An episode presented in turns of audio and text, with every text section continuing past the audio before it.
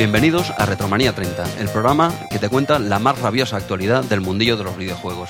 Este mes comentaremos el último número de tu revista favorita, Micromanía, y en este número 280 de noviembre de 2018 tenemos en portada al excelente... Jesús, Jesús, eh, ¿me permites un comentario? Eh, Andreu, en el último podcast hiciste tú la presentación y no recuerdo haberte interrumpido. Solo te pido un poco de educación y respeto hacia mi trabajo. Llevo semanas preparando este número de Micromanía y lo único que solicito son un par de minutos para hacer la introducción al podcast. ¿Tanto te cuesta respetar eso? Ya tendrás tiempo en el programa de decir todos los comentarios que quieras. Dices que llevas semanas preparando el programa, haciendo un profundo análisis de la Micromanía 280 de tercera época. Sí, Andreu. Nuestros oyentes se merecen eso y, y, mucho más. Espero que tú también hayas hecho lo mismo. No me gustaría que andases perdido en este programa. Ya no por mí, sino por todos esos seres llenos de luz que son la audiencia. Mira, esta vez te daré la razón. Sigue con esta brutal presentación que esto no me lo pierdo. Tira, tira. Te lo agradezco. En el fondo no eres mala gente. Bueno, sigamos. ¿Por dónde iba? Ah, estaba la portada. Pues eso, que en portada tenemos al espectacular y prometedor Cyberpunk 2077, un juego que promete muchísimo para el próximo año, 2019. Oye, eh, ¿promete también salir en Amstrad CPC? Eh, otra que vez. me come la curiosidad, ¿eh? De verdad, otra vez. Eh, acabas de decir que no me interrumpirías más. Eh, hoy tienes uno de esos días especiales, ¿verdad?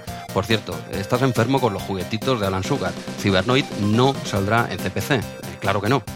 Qué decepción. Pero sigue, sigue, que esto promete. Macho, eh, hoy estás cansino, ¿eh? Pero bueno, intentaré seguir después de tu enésima interrupción. Continuaré con la portada. En primera plana de Micromanía también nos habla de otros dos juegacos que prometen horas de gloria. No son otros que Doom Eternal y The Division 2. Jesús, perdona. Eh, no, Eh. no. Eh, esta vez no te permitiré más interrupciones. Silencio. Y no. Estos dos eh, tampoco saldrán para el puto CPC. Hace décadas que ese cachivache quedó obsoleto, joder. Vuelve a 2018. Como veo que no me vas a dejar seguir, acabaré con esta atropellada presentación diciendo que Micromanía 280 también destaca en su portada que Nvidia GeoForce RTX, eh, la que se anuncia como la revolución gráfica más importante de la última década, ya está entre nosotros. ¿Has terminado ya tu exquisita presentación? Eh, sí, joder, ¿tanto te costaba esperar un par de minutos? Bueno, solo una pregunta. ¿Podrías decirme el nombre de este podcast? ¿En serio? Eh, tío, te, te estás haciendo mayor. Pues Retromanía 30. Y una última pregunta. ¿Sabes a qué debe venir ese 30 de Retromanía 30? Joder, eh, qué raro estás, de verdad. Eh, Pues, pues mira, ese 30 es el día de publicación del podcast, eh, supongo.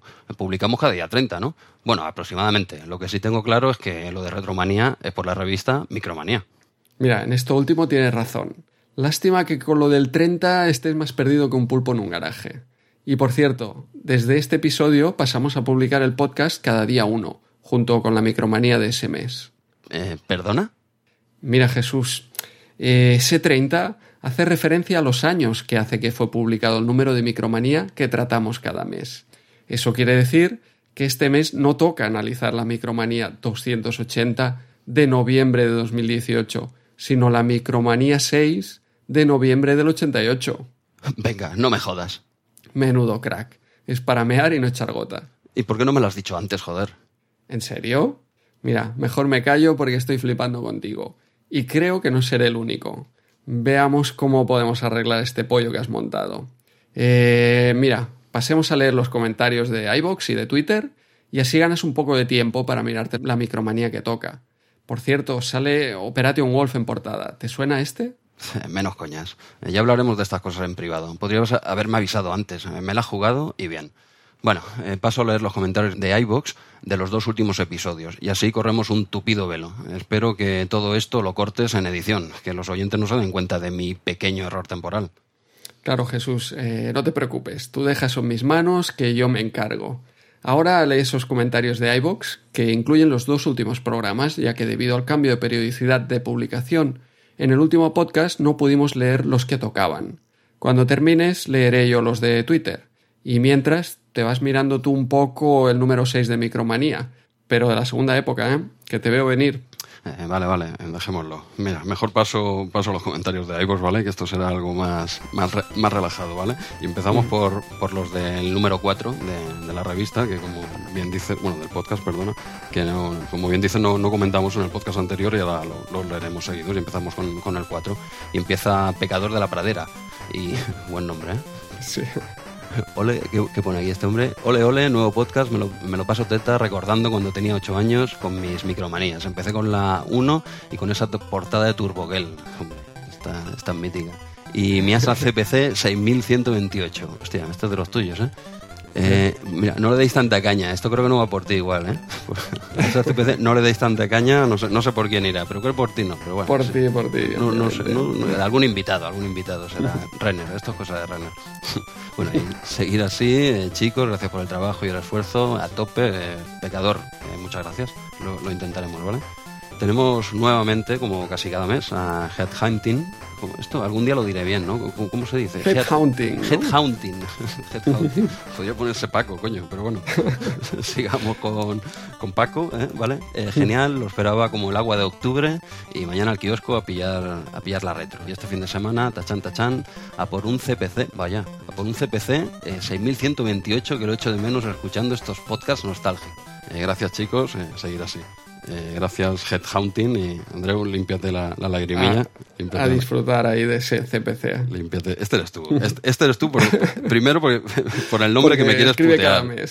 Este eres tú con otro nombre que me quieres putear y encima aquí echando jabón al CPC. Pero bueno, eh, haré como que, como que es real este hombre. ¿eh? Sigámoslo. Eh, Briefer, eh, desde aquí eh, os maldigo a todos los kiosqueros, hostia, qué razón tiene este hombre, os maldigo a todos los kiosqueros que doblaban la micromanía de la segunda época. Yo os maldigo, malditos. Briefer, no, no podríamos estar más, más, de acuerdo, al menos yo. No sé si a ti te, te pasó, Andreu, alguna vez que te viniesen dobladicas. No, la recuerdo de que la doblaran. Yo donde iba la tenían ahí siempre bien, bien expuesta en grande. Sí, sí. Pero debe ser una putada que, que te quede ahí por la mitad, vaya. Hostia, no, es que te la cargas, tío. Yo, es que jamás la, tampoco la había doblado así por la mitad, vaya. Yo recuerdo que no iba a un kiosco porque a veces las doblaba, a veces. A veces me había pillado alguna doblada y tal, y a ese kiosco no iba. Como en un sitio así grande y tal, podía elegir kiosco. Sí que es verdad que había un kiosquero que la solía doblar, digo, paso, me, voy a otro. Pero sí que es verdad que algunos los hacían. ¿eh? Pero bueno, ¿qué tenemos aquí? Eh, homoges, eh, sois geniales, bueno, este no sabe ni lo que dice. Sois geniales, estáis haciendo una labor encomiable y digna de mención. Eh, yo fui poseedor, entre otros, de un CPC. Bueno, ¿qué pasa, pasa hoy con los CPC? Es un, CPC 472, eh, también conocido como el engañifa, ya que los supuestos 8, 8K superiores al 464 eran de mentira. Ja, ja, ja, un abrazo. Esto tú lo conocerás mejor, ¿no? Sí, sí, no estaban, no estaban, estaban enganchados a la placa, pero no, no funcionaban. Era simplemente un truco que utilizaba ahí Alan Sugar para pagar menos impuestos en, en los CPCs ah, que venían a España. Hostia, es verdad, ahora que lo dices en algún... Ahora, perdonar, no sé en qué podcast lo escuché, pero es verdad, y esto era por un tema de impuestos, ¿no? Para pasar a aduana y no sé qué, ¿no? Sí, sí, en la aduana me parece que eh, para los... Eh, debían eh, pagar unos impuestos, los de menos de... o 64 sí, sí, sí, o algo es así. Es cierto, es cierto. Y le, le puso ahí 8K que no estaban ni, ni enchufados, o sea que... Qué grande, qué grande, Alan. Es normal, lo, de, lo del póster en tu casa, donde ahora ya lo entiendo, es era un genio. es un genio de las finanzas. Eh, seguimos con Mar Romero, eh, que pone muy buen programa y qué buenos recuerdos. Algún día podéis hacer vosotros el mismo especial que, micro, que Micromanía y liaros a hablar en detalle de los magníficos Fernando Martín y Konami Soccer, el tatarabuelo del PES 19, eh, para que nos entiendan los millennials. bueno, más o menos hemos tocado, menos el PES 19, yo creo que el resto los hemos tocado, ¿no? Por, al menos por sí, Konami Soccer no, no ha salido. Y Martín, a pesar de que era de la primera época, hablamos ahí en el número en el número 2, sí. Pero bueno, mencionado sí que ha salido con AMI unas cuantas veces, aunque sea el concurso que hicimos de fútbol de 8 bits y tal. Sí, es verdad, con AMI Soccer yo creo que hemos hablado del bigotazo de los jugadores. Exacto, ¿eh? algo, algo hemos tocado. Digamos que no hemos hecho, no hemos hecho un análisis, análisis serio, pero, pero sí, que, sí que desde luego ha salido mencionado. Pero bueno, tenemos aquí nuevamente a Harlaxe que pone que otro gran programa, chicos, entretenido, ameno, divertido. otro. Este no sabe ni. Este nos habrá escuchado nosotros a fase bonus. Ahora no, no te sé decir, ¿eh? pero bueno. Ideal para escuchar mientras hago las tediosas e inefables tareas, faenas del hogar. Por cierto, Jesús, esto, hostia, ¿eh? no te dejes amilanar por Andreu. Este programa ha, que, ha, quedado claro que donde mejor se juega el género deportivo es en el MSX. Harlaxe, tienes una cena pagada. ¿eh?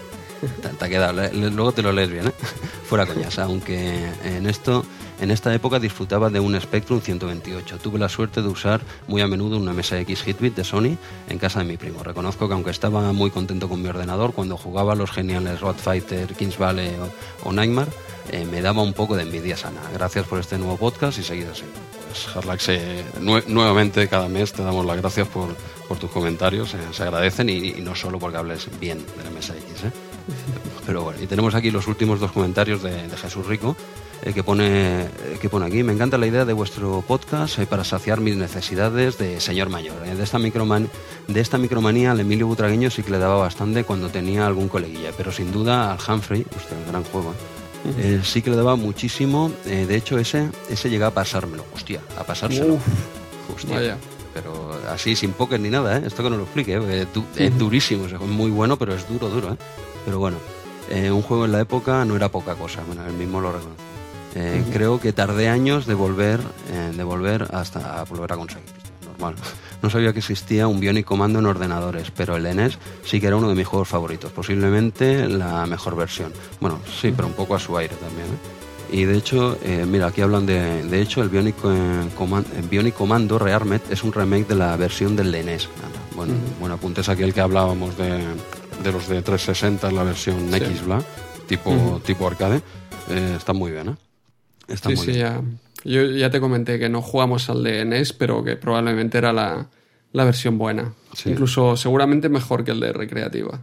Sí, posiblemente. El de recreativa era bastante limitado. Y luego este Rearmed, que si alguien no escuchó en el programa, el, este Bionic Comando Rearmed, es para Xbox 360, pero con la esencia retro del original, por lo que él dice aquí, que venía de la versión NES y tal, un juegaco, ¿eh? Juegaco. Yo le di más al primero. De estos Rearmed hay dos. De estos Rearmed hay dos.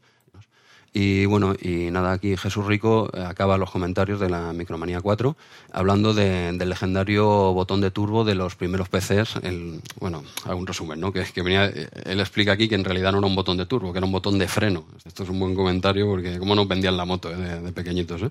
Vaya, no, no, es súper interesante y súper curioso, ¿eh? No, no tenía ni idea.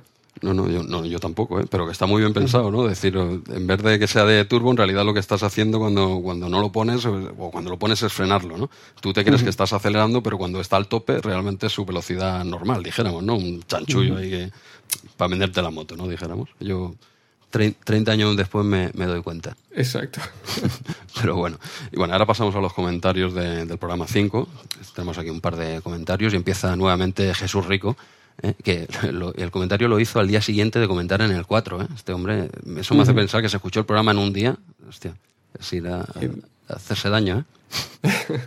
¿Le gustamos, hombre? Pues, bueno, venga, sigo leyendo, sigo leyendo, venga. Jesús Rico es el primer comentario de, de Retromanía 5 eh, y de este pack me flipaba, aquí hablaba, habla del pack del 88, entiendo, ¿no? De este pack me flipaba el Psychopix y el Aspar GP Master, que tenía eh, ahí original en su caja enorme de cartón. No sabía lo del remake del, sí, el remake que hablamos de, de Psychopix para 3DS. Eh, he visto que está ahí en la Nintendo eShop. por lo visto es solo descargable, sí que teníamos esa duda, ¿recuerdas? Sí, sí, sí. Es, solo descargable. Es solo descargable.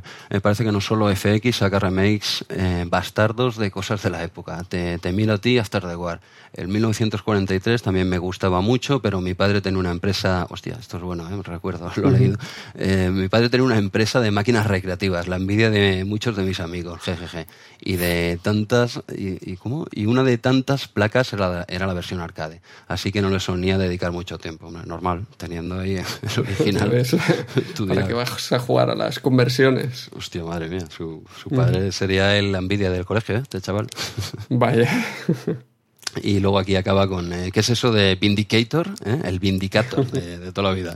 ahí, tiene, ahí tiene razón. En la época dudo, dudo mucho que lo llamásemos Vindicator, yo, yo al menos. ¿eh? No, no, sería Vindicator. Igual que es Operation Wolf y Renegade, Target Renegade, etcétera. Sí, bueno, en Operation Wolf aún más o menos respetas algo, pero sí, hay, hay nombres que son muy curiosos. ¿eh? Un día sí. Y pero lo, curioso es que se mantiene, porque hay gente que, igual en la época no hablaba inglés y ahora es tu caso, ¿no? Ahora hablas, perfectamente inglés, pero ya se ha quedado con el Target Renegade, ¿no? Es que es eso, tú tienes el nombre que, que le decías de toda la vida.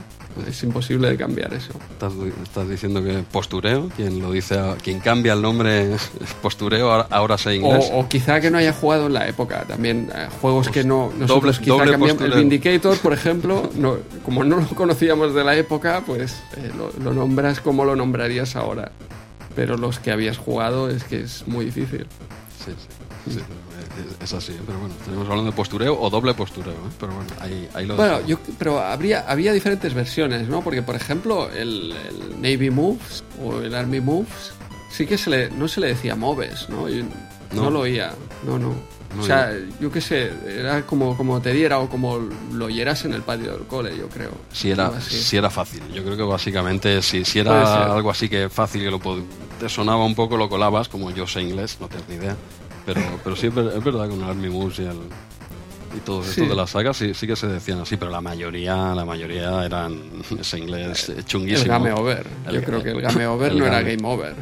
Era Game Over. Game Over. Bueno, este sí, sí. ¿no? Bueno, Quizás se oía en algún sitio Game Over, pero sí, no, no recuerdo. ¿Es este? Sí. No, no, Game Over, no, a mí me sonaba Game Over, ¿eh? De toda la vida también. Pero Mm, Game sí, Over, sí. sí. igual no sé. Es que como lo tengo tan asociado a los videojuegos, lo de Game Over, ¿sabes? Que decir ahora Claro. Game Over.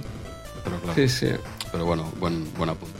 Y nada, y tenemos aquí a Paco, perdón, a Headhunting. ¿eh? muy grandes, soy muy grandes. eh, así, en negrita, subrayado, grandes. Andreu, este eres tú, no me jodas. Este eres tú, Queda tío. claro. Te ha quedado claro ya, ¿no? Este eres tú, si todos los indicios hablo bien del CPC, me pones nombres raros, este eres tú. va. Es la última pista que necesitabas. Ya, vamos, nada más. El próximo programa yo entiendo que será un comentario diciendo, oye, eh, Jesús no está mal, pero Andreu muy bien, Andreu muy bien. que el próximo programa que lo haga solo. Entonces ya sí, apaga y vámonos, ¿eh? Ya te quedará claro. Vale, vale, pues nada, un saludo, Hunting, si existes. Gracias, gracias. y muchas gracias, ¿eh? Bueno, pues pasamos a los comentarios de Twitter. Tenemos como siempre a arroba Antunez73, que nos envió un tweet con una foto, una imagen del eh, Emilio Butragueño. Aparentemente la ROM que él tenía, eh, cuando marcaba gol Emilio Butragueño, ponía gol de Fernando primero. Eh, en vez de gol de Emilio Butragueño, gol de Butragueño. Usted, claro, Bueno, Así eh, no sé si has comentado que en, en Argentina, ¿no? Él estaba en Argentina. No, no, no. eh, este es Antunes73, yo Ah, creo calla. que sí. Ah, vale, vale, me estaba confundiendo ahora. Digo, que no fuese que en, que en Sudamérica. o Ah, en- que, que la ROM de allí o... No, no, Sí, yo vale, creo que era no, una. ROM modificada por... Por, Fernando, Por Fernando, ¿no? Ah, vale, vale. sí. Ahora, ahora me confundía. Digo, igual es que en Argentina sí que se distribuyó con, no sé, Fernando sería un jugador de la época, vete tú a saber. Sí. Bueno, total que me, me picó la curiosidad ahí y cargué el Emilio Butragueño en el eh, WinApe, de- el emulador de CPC, que tiene un debugger, y allí haces una pausa, puedes ver toda la memoria, buscas ahí donde pone Butragueño, el gol de Butragueño, y nada, pues lo cambié por gol de Retromanía. Cierto. Gol de Retromanía. Cierto que no, eh, no te cabía lo, de, lo del 30, no te lo cogía. El ¿no? 30 no cabía, porque eran, eran como 10 letras, era justo, hubiera cabido Retromanía 3, pero de hecho probé po- poner Retromanía 30 y el último carácter eh, lo dobla, porque era, era el, ¿cómo se llama? Eh, la exclamación, el signo de exclamación, el último Ah. carácter lo doblaba. Entonces si pones Retromanía 30 ponía Retromanía 33. Hostia, Y, está y el último carácter ya era de, de la continuación de- del programa. Vaya, eso habría que haberlo hecho con, con Photoshop, ese último número. Sí, pero que, que quedó más auténtico ahí. No, no, quedó totalmente de la época. Y bueno, Antunes73, también un amante de los juegos deportivos, enseguida de publicar el número 5, eh, nos envió fotos ahí dándole al, al Aspar GP Master. En la parrilla de salida, ¿eh? Fue el primero, ¿eh? Sí, sí, eh, cogió la pole, coge la pole de seguida Antunes. A ver, no le hemos preguntado cómo acabó, ¿eh? Igual, igual estas cosas mejor Ah. no preguntarlas, ¿no? sí, sí. Mejor dejémoslo ahí. Y bueno, este mes también ha triunfado eh, esta imagen que has colgado en Twitter con el mural de Sol, Sol Negro y Lorna, que comentaste en Ah, el sí, sí, eh, sí. Retromanía número 5. Sí. Que es, eh, si te fijas, eh, es, bueno, es guapísimo, pero es como una mezcla de los dos. Sí. Aparece Sol Negro, pero la, la chica no es la de Sol Negro, sino que es Lorna eh, de Azpiri. Sí, sí, Y- supongo. O sea, adelante, adelante. No, no, que, que triunfó ese, esa imagen en Twitter. No, es que era, era curioso. entré en un salón recreativo, ya te digo, por aquí Costa Brava y tal, y un salón recreativo, entre comillas, ¿eh? eran equipos, aquello con los mandos y tal. Ya, ya lo comenté en el programa. Pero bueno, me llamó mucho la atención la, el mural ese, porque no, no es un papel ni es nada, es, es pintado, ¿no? Y, bueno, me hizo gracia, hice la foto, lo comenté y mira, a raíz de, una de las promos que hicimos y tal, la colgué. Y sí, sí, no, te sabría decir en, qué pueblo es, Costa Brava, no sé, si alguien, si alguien lo conoce, si alguien ha visto esa foto, que me digan qué pueblo era exactamente, porque no, no, no lo recuerdo, pero sí que recuerdo que, por, ahí. Que aparezca el propietario. Sí, realmente es espectacular el mural. Igual supongo que será alguien pues, de, de, nuestra edad, ¿no? De la época también, que le da todo lo retro y tal, porque claro, estos los chavales de hoy en día entran ahí, les gustará el mural o no, pero no tienen ni idea a qué hacer referencia, claro.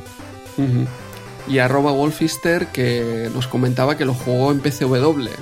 Eh, recuerdo algunas conversiones de, juegos de ópera como el... Eh, eh, bueno, como La Abadía del Crimen y este par también, eh, Mutanzón y Sol Negro, que salieron en, PCW. Que bueno, era un ordenador que tenía una pantalla de fósforo verde y, ya está. Eh, no sé.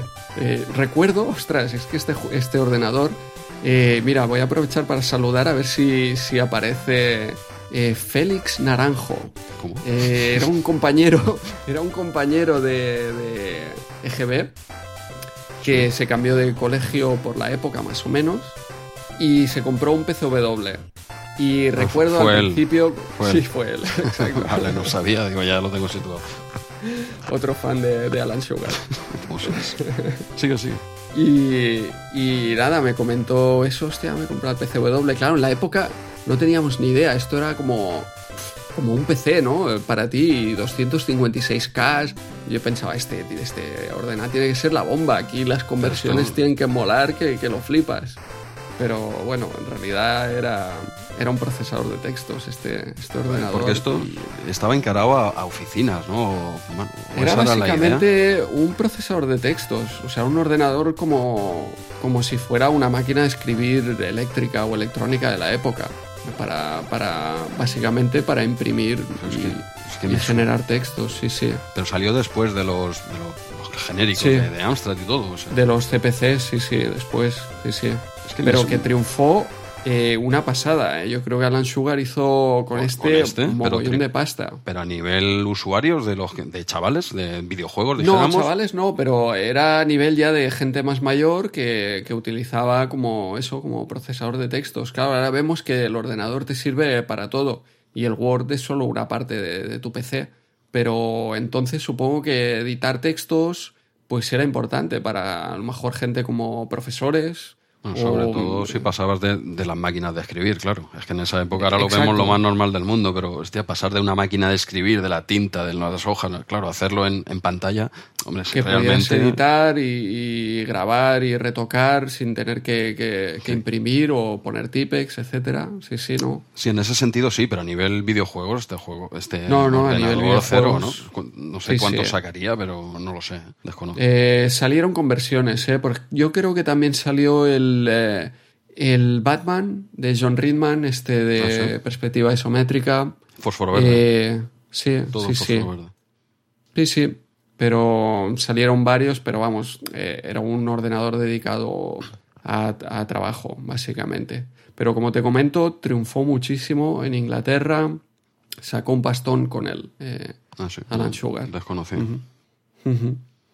Y el último comentario así, bueno, ha habido muchos comentarios en Twitter, el último seleccionado, eh, Bruno Sol, eh, arroba Nemesis, eh, conocido por todo el mundo en la escena retro, nos comentaba el tema que salió en, en Retromania número 5 con el Vindicator, que tenía el subtítulo de Green Beret 2, y ese, ese subtítulo que apareció al principio y luego quedó definitivamente tapado con una serie de capturas de pantalla sí, que tapaban las letras de Green No, nos envió no me había dado cuenta, cuando lo dijo él sí que lo, luego subimos las fotos y tal, pero, pero yo no, me había dado cuenta, sí que habíamos, grabando el programa, teníamos portadas del Vindicator de normal y luego ponía abajo Green Beret 2, que habla, incluso hablamos eh, con Renner y Sikus, ¿no? De, bueno, esto sabéis a qué viene, ni idea, ¿no? Esto lo, sacaron, lo sacaron de la manga, pero el detalle ese que estaba tapado, lo de Green Beret, con, con las capturas plan chapuza, Pues, pues mira, no, no, era tan chapuza, yo al menos no, no caí, ¿eh? O no vi, Exacto. lo vi que lo ponía y en otro no, pero esa de las portaditas, o sea, de las capturas, no, no me di cuenta, ¿eh? Y antes de comenzar, recordaros que podéis mandarnos todos vuestros comentarios y anécdotas sobre los juegos de la próxima Micromanía en el Twitter del programa, arroba rm30podcast, o en el correo electrónico del podcast, rm30podcast, arroba gmail.com. También comentaros este mes la existencia de un blog que repasa las micromanías de segunda época, también 30 años después. Su autor es Álvaro Polo y podréis encontrarle en medium.com con el nick arroba apolobald, así como en el Twitter del mismo nombre de usuario. Esto viene a ser la versión escrita de RM30 Podcast y es bastante interesante. Desde aquí os recomendamos que le echéis un ojo. Y ya que estamos con recomendaciones, por supuesto también eh, un detalle que se nos olvidó en el último eh, Retromanía 30, eh, recomendaros, como no, que escuchéis los podcasts de Kill Beats y Game Museum de los invitados del mes pasado en Retromanía 30, Renner y Sicus Max. No dejéis de escucharlos, nosotros también somos fans de los dos desde, desde hace tiempo. Y ahora sí, Jesús, dale al play. Ok, cargamos Retromanía 30. Oye, ¿me puedes pasar el pedazo de la puta micromanía que toca?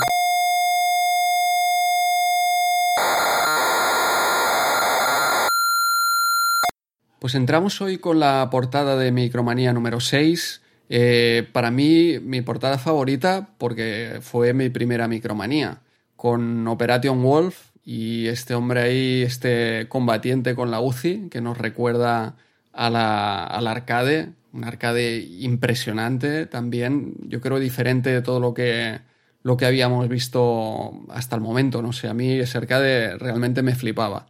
Y la conversión veremos hoy que, que es increíble también eh, en casi todas las versiones. No sé qué te parece a ti.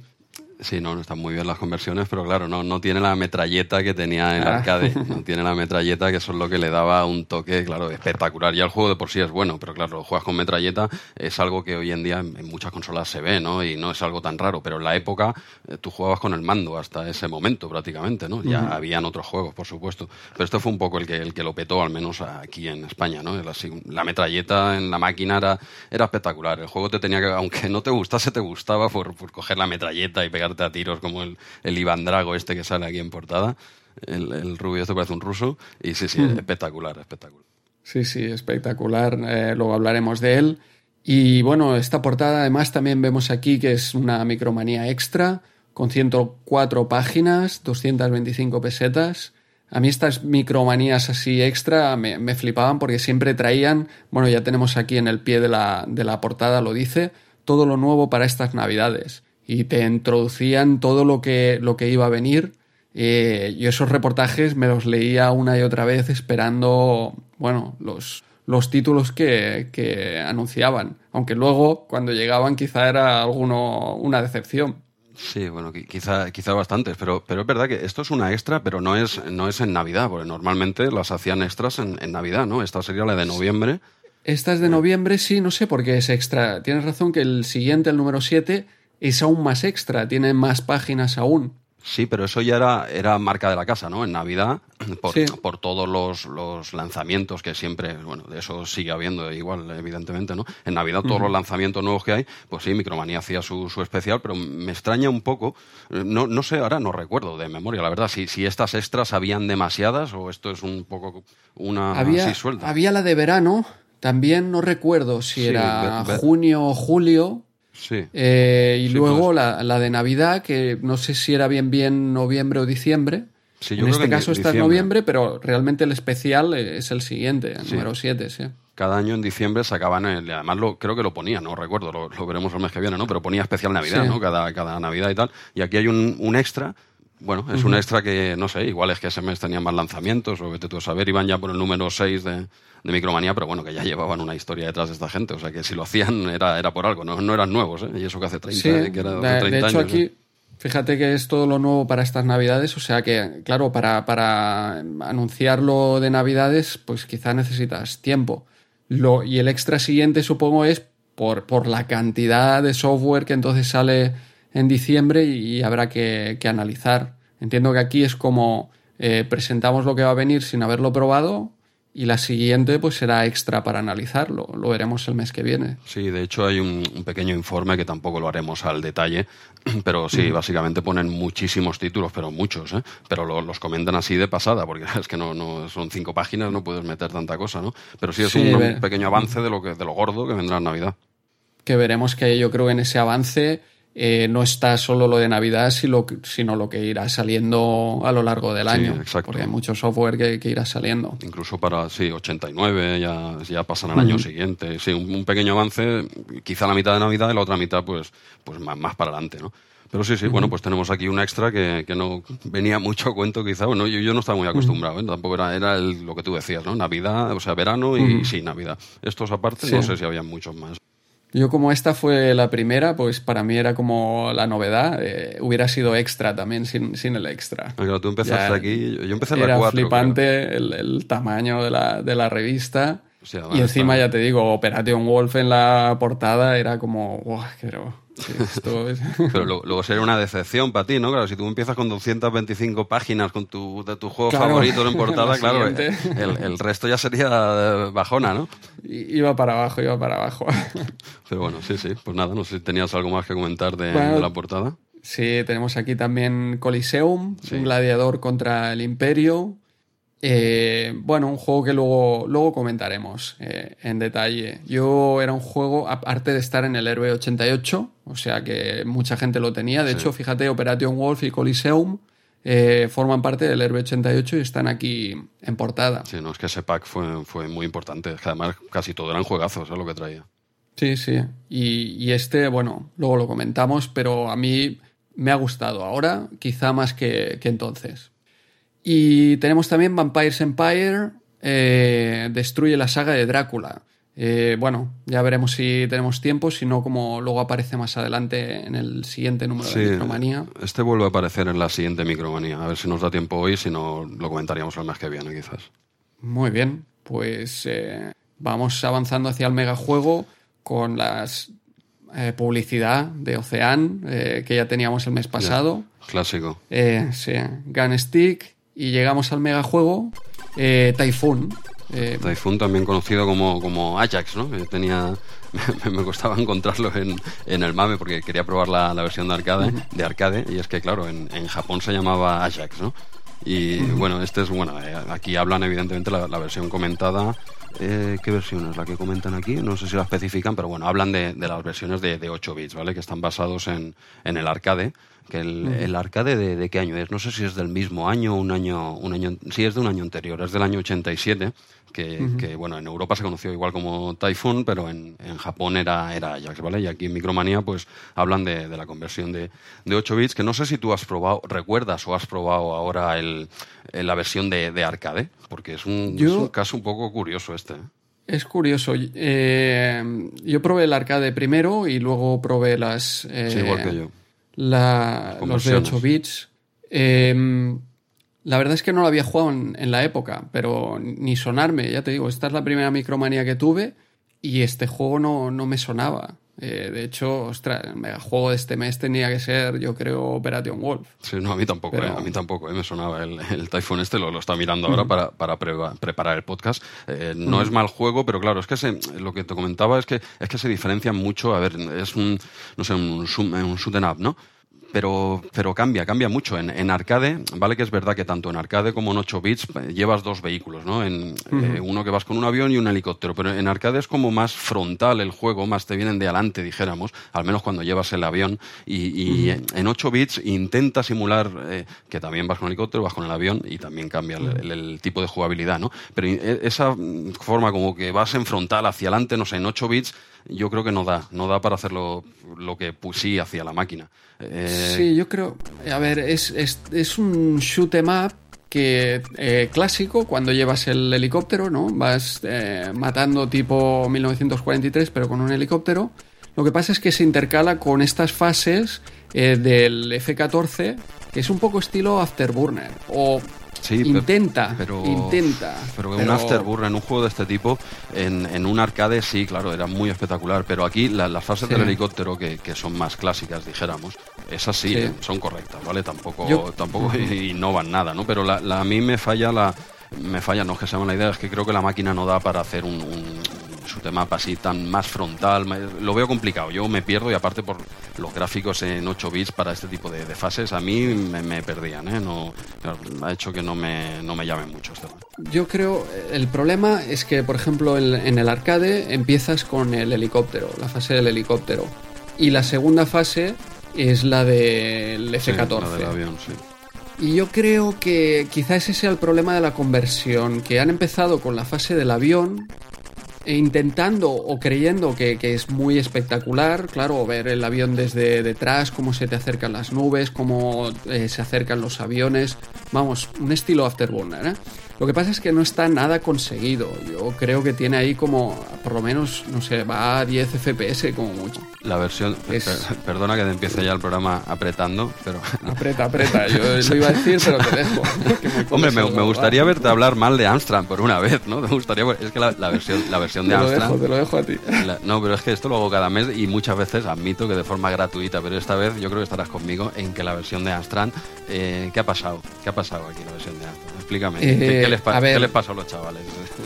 Eh, la, la de, la de Spectrum no, Sí, no, es, no. me- no es mejor tampoco. no, ¿eh? no es mucho mejor, es algo, me- Se- es algo mira, mejor, que no es difícil, por supuesto. Se mueve, eh, la diferencia es el, el avión se mueve un poco mejor en Spectrum. Un poquito más rápido, Un, po- qui- un quizá poco ni más mejor, rápido. quizá ni mejor, ¿eh? Sí, sencillamente quizá un, po- Exacto, un poquito un más poco más rápido. Sí, sí. Es que Eh, a ver, los gráficos en Amstrad ya son malos también de por sí, porque es modo 4, Sí. están muy desaprovechados los colores. Sí, sí, no, sí, tampoco vale mucho en, en, en Spectrum, ¿eh?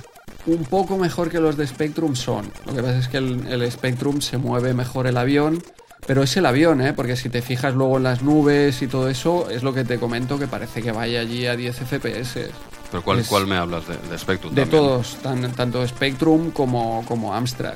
Pero- El- las nubes eh, que se te acercan y tal, eso es, Es lo que- que, veo ahí muy lento. Es que no da, es que no da, o al menos, no sé si has Claro. probado la versión de C64, Commodore 64. sí, está bastante mejor. es otra cosa, ¿eh?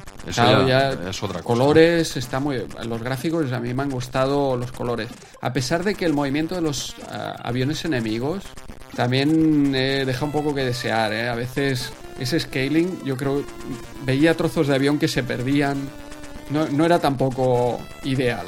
No, no, Pero no, por lo menos desde, tenía luego, desde, lu- desde luego, pero es que claro, las versiones de, de Amstrad y Spectrum es que dejan el listón tan bajo que, Sí, que- que sobre, sí. sobre todo la de Amstrad. La, la de Spectrum es Sí. mala, pero eh, la de Amstrad es muy, es que ya no, es- no es que sea mala, porque prácticamente son, son idénticos, ¿no? Por no decirte Mm. que, que es un por prácticamente, pero es que es muy, muy, muy lento.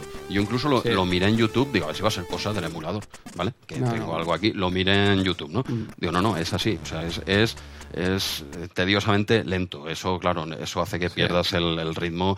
Quizá la- las fases de helicóptero, esto es como lo que tú has comentado, ¿no? Que has empezado con la del avión y yo creo que mucha gente igual de aquí no pasó.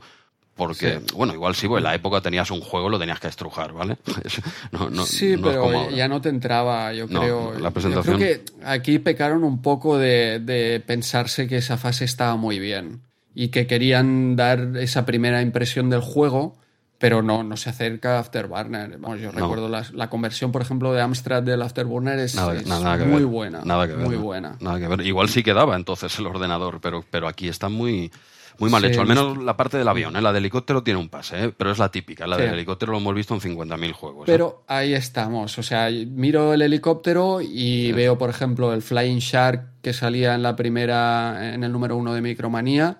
eh, lo veo mucho mejor, mucho mejor. Teníamos 1943 también el mes pasado, mucho Nada, mejor. claro, es que no. O sea, es, es todo un poco, no sé por qué es el mega Bueno, no sé por qué es el megajuego.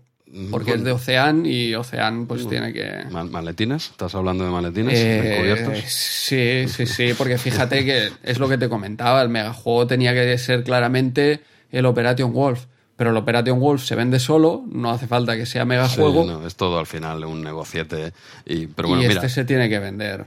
Sí, no, tampoco, tampoco, a ver, tampoco lo suspendería, tampoco lo suspendería porque la, incluso eh, la verdad es que es algo innovador, ¿eh? el tema este del avión visto desde arriba y tal, tú en una captura de pantalla, cuela, tú, tú, tú cogías la cinta que yo en, en la gasolinera al lado de la pantoja y veías, veías las fotos dices, hostia, ¿qué es tal, no?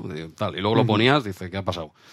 ¿Qué, es lo que, es lo que ha pasado, no? Como, como, curiosidad quería añadir que lo probé en, en la Sharp no, en, perdona, en el X68000.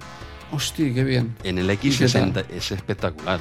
Eh, o sea, debe ser una Pixel Perfect, ¿no? Es la conversión. Yo me atrevería a decir, no soy ningún experto ni, ni de arcade ni del X68000, que prácticamente no lo he probado, ¿vale? Eh, ocupa tres discos y yo casi te podría decir que es mejor que el arcade. ¿eh? Es espectacular. sí, sí.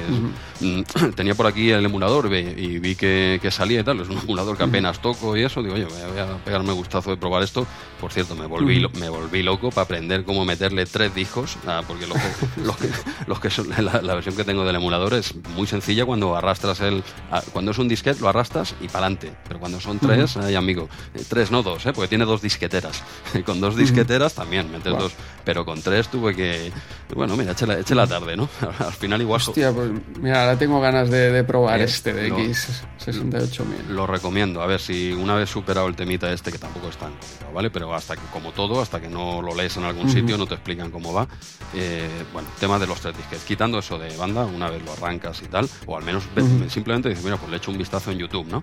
Es, es, espectacular. O sea, es que incluso tiene cosas que no, que no he visto en el arcade, como que el scroll, eh, si tú te vas en la parte de un tercio, de, bueno, la parte bien de arriba del scroll o en la más baja, dijéramos, lo puedes acelerar o, frenar. Hostia, no lo recuerdo, es verdad, si eso pasa en el no, arcade. No, no pasa, no pasa. al, que yo recuerde no, no se puede. ¿Vale? Porque sí que lo, me llamó la atención y lo probé otra vez. Claro, porque el formato de la pantalla del arcade, claro, que, es lo típico de los shoot em ups que, que en arcade son la bomba, pero cuando se se convierten, pues tienes la pantalla 4.3 en vez del 3.4 de, de, arcade. Claro, quizás no. Y ahí es donde pierden y aquí es donde le han dado esa vuelta de, tuerca al X68. Sí, debe, ser por eso, porque quizá no lo hemos comentado al principio, pero sí, es, es la pantalla típica vertical en. Bueno, típica en los uh ¿no? Eh, típica en, en, arcade, pero claro, en el X68000 hablamos de un 4 tercios, ¿no? Y, bueno, tiene, ese, tiene esa variante que lo probé en arcade y yo juraría que no se puede hacer. Y el movimiento incluso más suave algo, algo espectacular. Ese, ordenador es, una joya por, ese ordenador Es, una joya. Eh, Tú sabes que se llevan meses ofreciéndole uno a Bernat.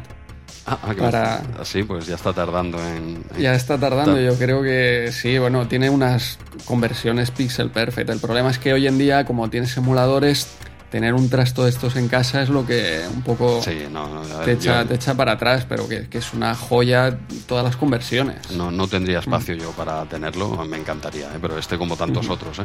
Pero, pero de verdad que este es un ordenador para, para, para descubrir, ¿eh? porque yo no lo toqué en la época, ni siquiera lo he tocado ahora. ¿eh? Quizá algún juego que vea que en Micromanía eh, que está la, la, opción esta, mirándolo en, Movie Games, que es nuestra web de referencia, una gran base de datos. Eh, cada vez que sale X68000 es que voy a echarle un ojo porque aquí me ha sorprendido y mucho. Yo creía que sería más tirando los 8 bits y que va, que va. Es, un, es una versión de arcade casi te podría decir que, que mejorada. Es que es eso, sí, yo recuerdo todas las conversiones estas son casi pixel perfect.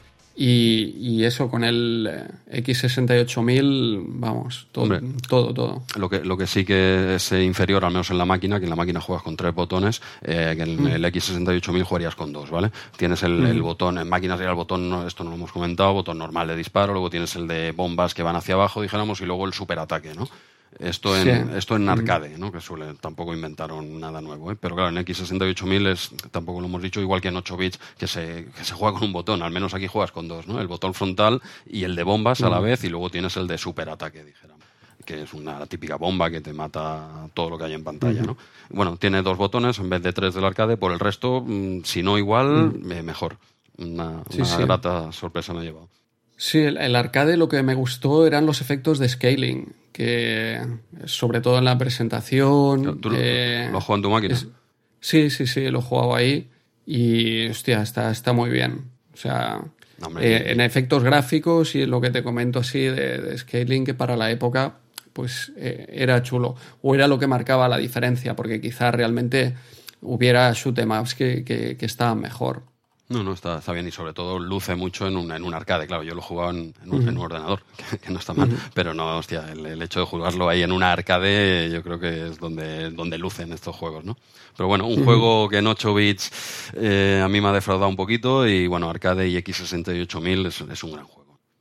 Sí, sí. Y la nota aquí yo creo que inflada. ¿eh? Tenemos un 8 porque, porque no puede ser menos siendo un mega juego, pero si te fijas, originalidad está bajo. No es que no originalidad. Y el resto está ahí en el 8, o sea que, que no han hecho ni media entre no. adicción, gráficos y originalidad. La, la, media es un poco su generis. Sí, es que de hecho está a 7, yo creo que es, que es eso, tiene 7 de adicción, 7 de gráficos, 5 eh, de originalidad. Media 8. Nota media 8. les, falló, les falló el Excel aquí. Deberían usarlo con. con ¿Cuál era el, el que comentamos? El, el, de Amstrad. El Amstrad este que salió por oficinas, el de ofimática. Sí. con, con, con, ese debieron hacer la, el Excel y les falló ahí la, la media. Pero bueno, lo, lo, de la nota de micromanía es un poco coña marinera. Debe, debe ser alguno que ha acabado dando clases en la Carlos III. En la Carlos III. esta nota. Hostia, no, no, sé, mejor no, mejor no preguntar mucho, pero bueno, en una versión 8 bits de su justita y bueno, y Micromanía pues a su aire, un 8, pues bueno, oye, pues, pues muy bien, pues, un, pues un 8. Sí, veremos aquí dentro de esta revista ocho, ocho de verdad. Veremos luego más adelante. Ya, pero es que yo ya no me. Llevo solo seis números ya y es que ya no me fío. De, de, peque, sí. de pequeño, de esto cuando lo leía hace 30 años, colaba. Pero ahora la, la nota ya estoy viendo una detrás de otra. Que bueno, sí. hay veces que sí que aciertan y otras veces que no. no bueno, sí, vale. pero no, no sé. Eh, con juegos. Luego tenemos bueno, un ejemplo muy claro más, más para adelante, pero bueno. Sí, por eso nos pasaba que luego ibas a comprarte uno de estos y imagínate que te llevas el Typhoon, madre mía. Hostia. Sí, bueno, a ver, tampoco es como otros juegos que hemos tratado en, en Big Sense and Company, no, no, ¿vale? No, no, no, se puede jugar. No y... es un pésimo. no, no, no es un pésimo ni mucho menos. Yo tampoco, ni de hecho, sí. ni lo suspendería, ¿eh? pero. Uh -huh cinquillo, cinquillo para Pero decir no es que lo no. que, exacto, no es lo que esperas o lo que promete esta review, claramente. No, y más si venías de, del arcade, como venías ilusionado y te encuentras pues lo que traes. Pero bueno, mm, bueno, al menos mm. la, las fases del helicóptero son muy jugables, pero la, la del avión mm. es un bajón que te pega ahí, que, que sobre todo en Astran, perdona, en Spectrum también, ¿eh? pero hostia, esa velocidad, te, te pega un bajón que dices, pues, voy a sí. ahí va, la nocilla, ¿no? Voy a hacer una bocadilla de nocilla, que lo que tocaba en la época, voy a, así se pasa la fase sola. Sí. Pues siguiendo, tenemos aquí publicidad doble de Navy Moves, eh, juegaco de, de, Dynamic que recordamos todos, que saldrá más adelante. Yo creo que era megajuego, no sé si el mes que viene sí, o enseguida viene a ser sí, megajuego. Megajuego de, del 7, del mes que viene. Así que lo dejamos para, para el mes que viene para comentar en detalle. Más publicidad también del Packer B88 aquí en, en todos los eh, formatos, incluso en disco. Eh, yo creo que el, el, mes pasado ya hablamos suficiente de, de, de, este pack. Y de hecho, en esta micromanía comentaremos Coliseum, Titanic y Operation sí, Wolf. Sí, es que ese pack yo, yo, creo que cuando lo petó realmente fue en la Navidad, ¿no? Del 88 todavía. Sí. Aquí lo están anunciando y tal, pero cuando pegó el, que me imagino que cuando lo compramos todos sería pues esa Navidad, sí. ¿no? Aquí esto es la micromanía de noviembre.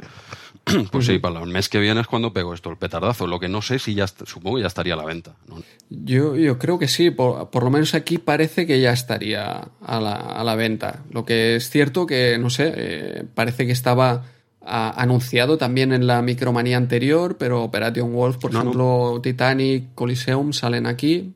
Pues, pues, eh, lo he dicho de, de memoria, ¿eh? no, no, lo he leído sí. en ningún sitio. No sé si pegó el pelotazo en, en, Navidad o fue hace dos meses, ¿eh? pero claro, normalmente sí, sí, no, era Navidad donde. No lo recuerdo. Yo seguro que, que lo tuve por, por Navidad. Sí, sí. Sí, sí, este, este también lo tuve yo en cinta, en MSX. Y, y guardo, uh -huh. hostia, perdí la caja. perdí la Bueno, perdí, no, no, sé qué se ha hecho de, de esa caja. Tengo las cintas, uh -huh. con, con, funda de plástico, eh, pierde mucho. La, no, sé, no sé qué se ha hecho de esa caja ya 30 años uh -huh. después una limpieza de esas limpiezas de madres, ¿sabes? Que hacen Hostia, cada, cada década te hacen una, hacen una pasada de estas de madres, siempre te pillan el cole, curiosamente, y, y, y, llega, a ver si no, no, no, hay nada que hacer. Y llegas a casa y te ves aquello. Yo creo que fue en una de las limpiezas que yo tenía la habitación llena de, de trastos de estos, y madre mía lo que habrá volado.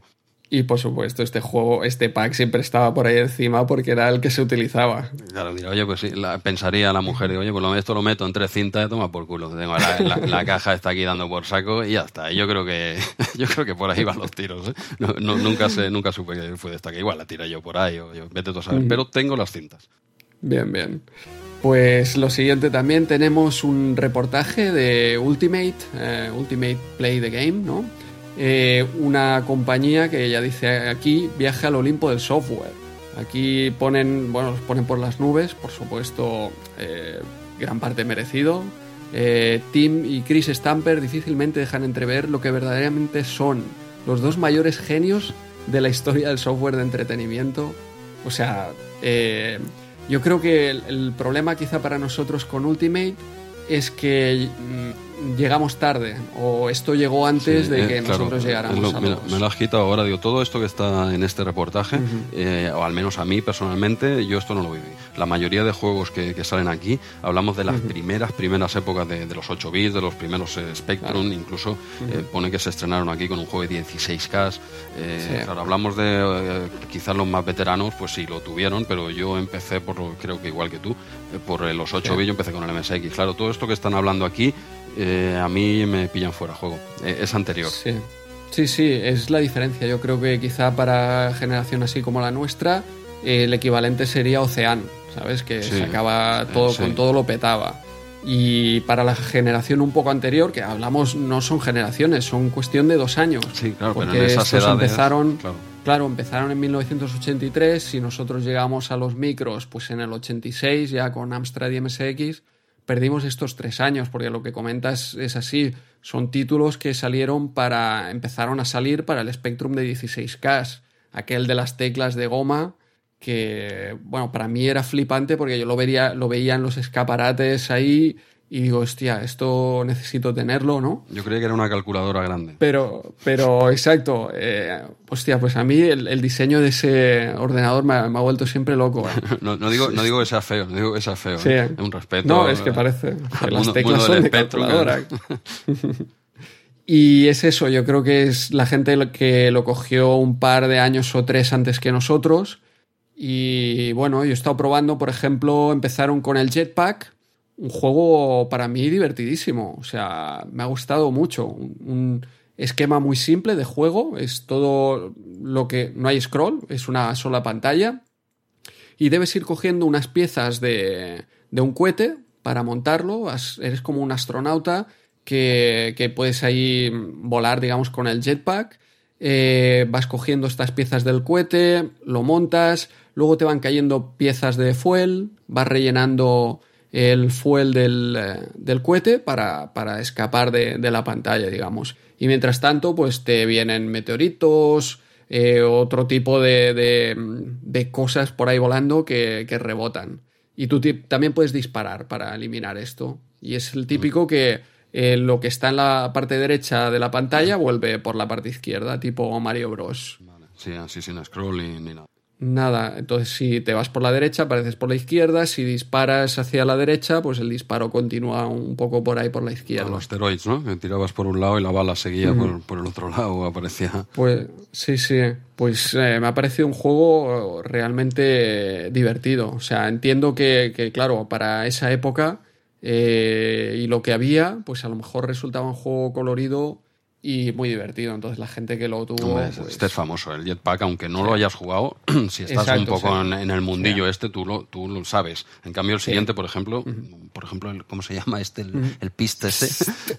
este igual es súper famoso, ahora a mí no me suena de nada, pero el Jetpack, y sin no haberlo jugado, habiendo llegado más tarde, sí, por supuesto que me suena y otros que salen aquí, pero este, eh, ponme al día, no sé si lo has probado. Este. Pues mira, este yo creo que utiliza el mismo motor eh, para mí eh, utiliza el mismo motor que, Jetpack, pero eres como. llevas como un insecticida. De hecho, debes coger el insecticida. Ah, eres como. Ahí está el nombre. Mm, tu avatar ahí, sí, vas, coges el insecticida y disparas a unos bichos. Pero el disparo es prácticamente igual que el disparo del astronauta este. O sea que. Y el esquema de la pantalla también es similar, lo único que no, no tiene esta flotación, digamos, de, del salto del, del jetpack. Utilizarías la base del otro, seguro. Pero sí, sí, está utilizado la base no me parece tan, tan brillante como Jetpack, pero bueno, eh, son juegos que hicieron, hicieron nombre de, de Ultimate. Sí, sí. Y Sí, eh, luego, ¿tú has probado alguno de los que aparecen por aquí? No, no, me suenan, me suenan varios y que sí que los recuerdo. Por ejemplo, el Gunfleet sí que le di caña en, en el, el, Alien 8. Estos ya sí que son Ah, más de, sí. de esta época, en los que el Nightlord, ¿vale? Estos sí, pero lo- los que hablo, por ejemplo, en la primera página del reportaje, Sí. eh, me- eh, el, el Attic Attack sí que me suena, pero no, no, no, los, no los probé. me Sí, pillaron de antes es- y estos sí que me son totalmente desconocidos. Es eso, y también eran unos que yo creo que solo había versión de, de Spectrum, me parece, de, de- de estos primeros. Eh, comentan aquí también el Trans Am, un juego de coches que atraviesas América, pero eh, no hay carretera. Yo no entiendo ese juego, ¿sabes? Es como... Estoy, no- no hay viendo, estoy viendo la captura. de Vista aérea, coches pequeñitos, ¿no? Tú- sí, sí, tú ves, además tienes el mapa de Estados Unidos Estados Unidos. ahí a la izquierda, pero no hay ni carretera ni nada. Y hay unos puntos ahí. Tú no sé si ves ahora los puntos por ahí. Sí, veo aquí unos puntos, veces- pero que, a que veces son minas rebotas, o que son... veces- ¿qué es? Que no lo sé, porque a veces chocas con esos puntos y a veces no. No, no lo acabé Mm. de entender este, este juego. Es curioso. Atraviesa Estados Unidos. Eh, entiendo porque se ve ahí el mapa de Estados Unidos y me parece que te dice una distancia. Eh, la verdad es que estuve ahí intentando descifrar y no, no acabé, Entonces- porque además eh, tienen una cosa muy curiosa estos juegos, que el teclado, las teclas son Q, W, E, R y T. Eso es imposible. Están en fila. Eso es Y imposible, en fila ¿no? tienes izquierda, derecha, arriba y abajo. No me jodas. ¿Cómo puedes tener arriba y abajo en izquierda y derecha, sabes? Eso, eso es imposible. Yo, si yo no puedo con OV o PQA, porque estoy con, yo soy de los cursores de toda la vida, con el- los que venimos de MSX, los del OPQA y, y cualquier combinación de teclas, no sé, es imposible. Pero esta que has dicho, eh, V- eh, Q, W, E, R. y T. Están seguidas, están seguidas. Tienes izquierda, derecha, luego viene arriba, arriba, y abajo sí. y disparo. Y disparo. O sea, tienes que ser. eh, Pero, que ser un- claro, tú imagínate cómo piensas que, que tú estás dando a la tecla R, que es a la derecha, y la E, que No, está a la no. izquierda, y una es arriba y la otra es abajo. Tienes que ser un superdotado o, o, ser un, un borderline, ¿eh? Quiero decir, tienes que estar Bueno, en un extremo, en un extremo para llegar a controlar esto, tío. Esto es imposible. Para mí, bueno, yo creo que No sé, no sé si, claro, era al principio y esto no estaba bien eh, definido, el tema de las teclas, o también era Spectrum y confiaban pues que la gente tuviera el, el Kempstone o un joystick. Sí, no, esto o- no- supongo que pero- puedes elegir también cursor, ¿no? Pero, ostras, que, que no, que No, no, el con- emulador ahí con las teclas. Me sería imposible. Y no te dejas redefinir ni nada, ¿no? Me imagino. No, no, no. O no supe encontrarlo, no, no. Porque en Spectrum normalmente tienes ahí las opciones de cursor, Kempstone y, y teclas. Lo único que se me ocurre, pero claro, eso hoy en día, ¿no? Es eh, con programas de estos que te remapear el teclado, dijéramos, Sí. ¿sabes? y, y lo pasas a cursores o a típicas más, a teclas que tú quieras, ¿no? Pero con eso a mí me resultaría imposible, ¿no? Luego sacaron también Lunar Jetman, una, un jetpack eh, renovado y Attic Attack, que aquí ya empieza, aquí dice comienzo de la edad de oro de Ultimate. Attic Attack es como, yo diría que es como una aventura de las típicas isométricas. Es un juego eh, tipo de aventura isométrica, pero sin ser la perspectiva isométrica. La perspectiva es cenital. Sí, esto es vista, sí, cenital, Sí, vista aérea. es vista cenital, pero tienes lo típico de las cuatro puertas en las cuatro esquinas de la pantalla, que a veces no son cuatro, pueden ser dos, y tienes que irte moviendo, pues eh, siguiendo una, una aventura como las típicas isométricas de ir recogiendo objetos y, y etcétera. Tiene- Yo creo que es un precursor, ¿no? Dijeron, vale, ahora tenemos aquí esta aventura, que de hecho luego hicieron también con el Sabre Wolf este, también era una aventura similar, pero aquí con vista lateral. Vale, ya, ya se ve cómo van avanzando un poco. Ya pasas del típico Van- arcado sí, de arcade, ¿no? sí. De tira para adelante o mata o, con, o Exacto, conduce, a, sí. a meter ya cositas de videoaventura, de coge este objeto, utilízalo aquí. Es la, la típica evolución, ¿no? No es una pantalla allí como el jetpack, sino que ya te- tenemos múltiples pantallas. De hecho, el Sabre, el Sabre Wolf este eh, a mí no, no me ha gustado. eh. La gente lo pone siempre muy bien. Yo no... Aparte del problema de las teclas, eh, Este no también. he conseguido... ¿También se juega con esas teclas? Sí, sí, sí. Hostia.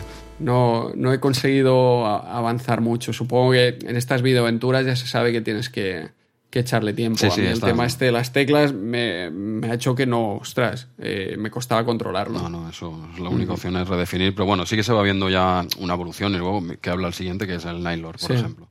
Luego, exacto, llegan ahí con eh, la técnica esta Filmation, Hombre, eso ya- el- eso sí. la perspectiva isométrica, y yo ahí ya entiendo que la gente de, de Spectrum eh, dijera, estos son los dioses, porque en serio, los gráficos están impresionantes. Eh, en Spectrum, o sea, fíjate que luego han salido otros isométricos como, como el Batman, Head Over Heels, los de John Ridman, vaya. Sí, sí, sí.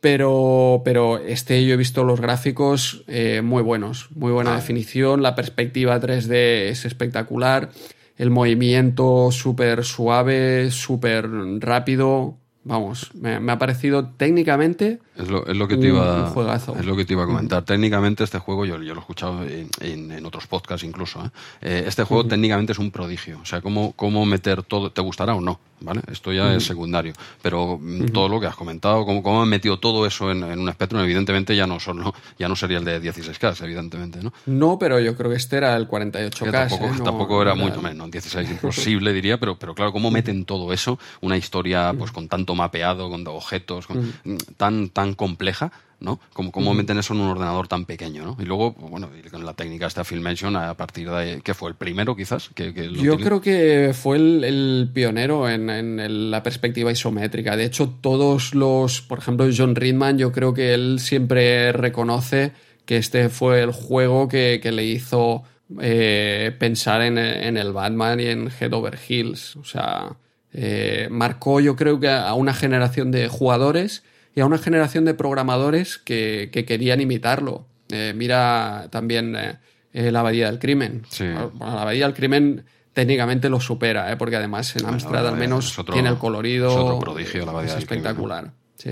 pero, pero es gente que se vio marcada por, por este juego y, y por Ultimate. O sea que eh, aquí sí que fueron eh, pioneros y marcaron una época, marcaron un tipo de juego Es que- se repitió mucho. Es que prácticamente aquí se ganaba una dimensión, dijéramos, ¿no? Era un falso 3D, por decirlo de alguna manera, ¿no? Cuando estabas acostumbrado a verlo todo, eh, claro, en dos dimensiones, aquí evidentemente son dos dimensiones, pero es un- como una especie de falso 3D, ¿no? Esa perspectiva le, le da mucho, le da mucha vidilla al juego y, eh, realmente, claro, es, es normal hay que influenciarse y que saliesen tropecientos juegos con, con esta técnica, porque, eh, porque en la época, a día de hoy te sigue sorprendiendo, pues tú imagínate pues, de venir de juegos pues, como los que hemos comentado, ¿no? Este el de- que era el Transam, ¿no? Este de ir cruzando Sí. los cochecitos, claro, y te ponen un Nylor de que, hostia, no es, es otra, es otra historia. Y claro, entiendo que, que- que los alaben tanto y sobre todo a partir de este juego. Y luego los que siguen quizá ya en el reportaje ya dicen que luego pegan ya un poquito de bajón, ¿no?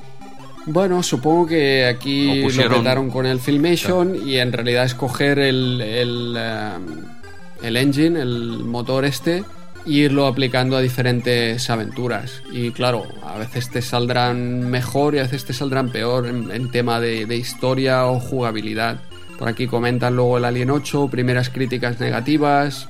Claro, Y luego, que pusieron pues, el listón muy alto. Es que con ese juego, con el Nylor, es que hubiese sido más, más lógico que saliese primero el Alien 8, ¿no? Dijéramos.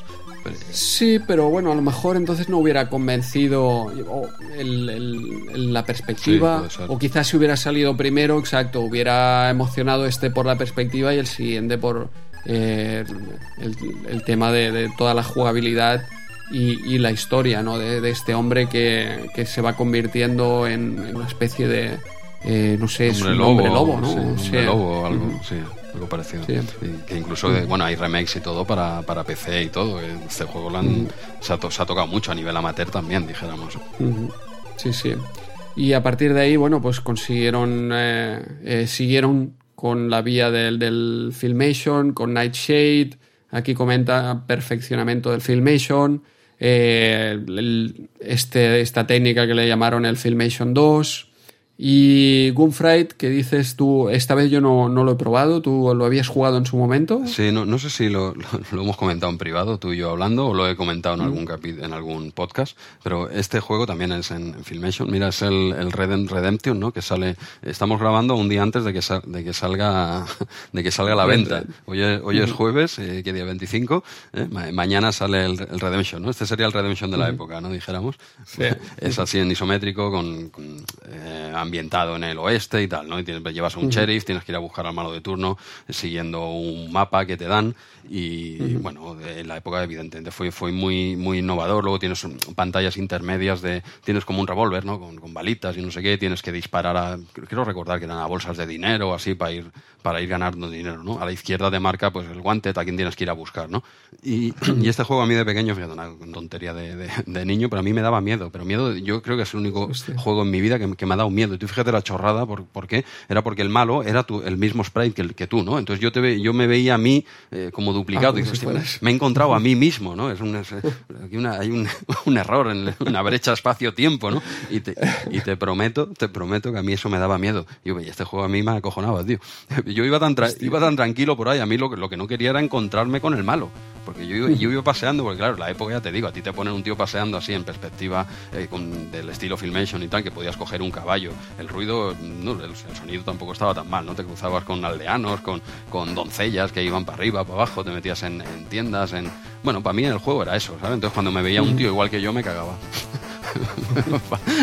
Fíjate la, tontería. Ahora ya no me da tanto miedo. Ahora me da solo un menos, un poquito. He, madurado, he, madurado, y ahora ya cuando lo veo sé que sé que es un programa, pero esa noche no duermo del todo bien. Lo tienes controlado ya. Te lo juro, no es coña, ¿eh? no, no, puedo decirlo aquí en el podcast y tal, pero a mí es el único juego que, me daba miedo, pero era un niño, ¿vale? Pero sí, sí, era buen juego, ¿eh? era bueno, luego lo jugaba más tarde y tal, y está muy bien.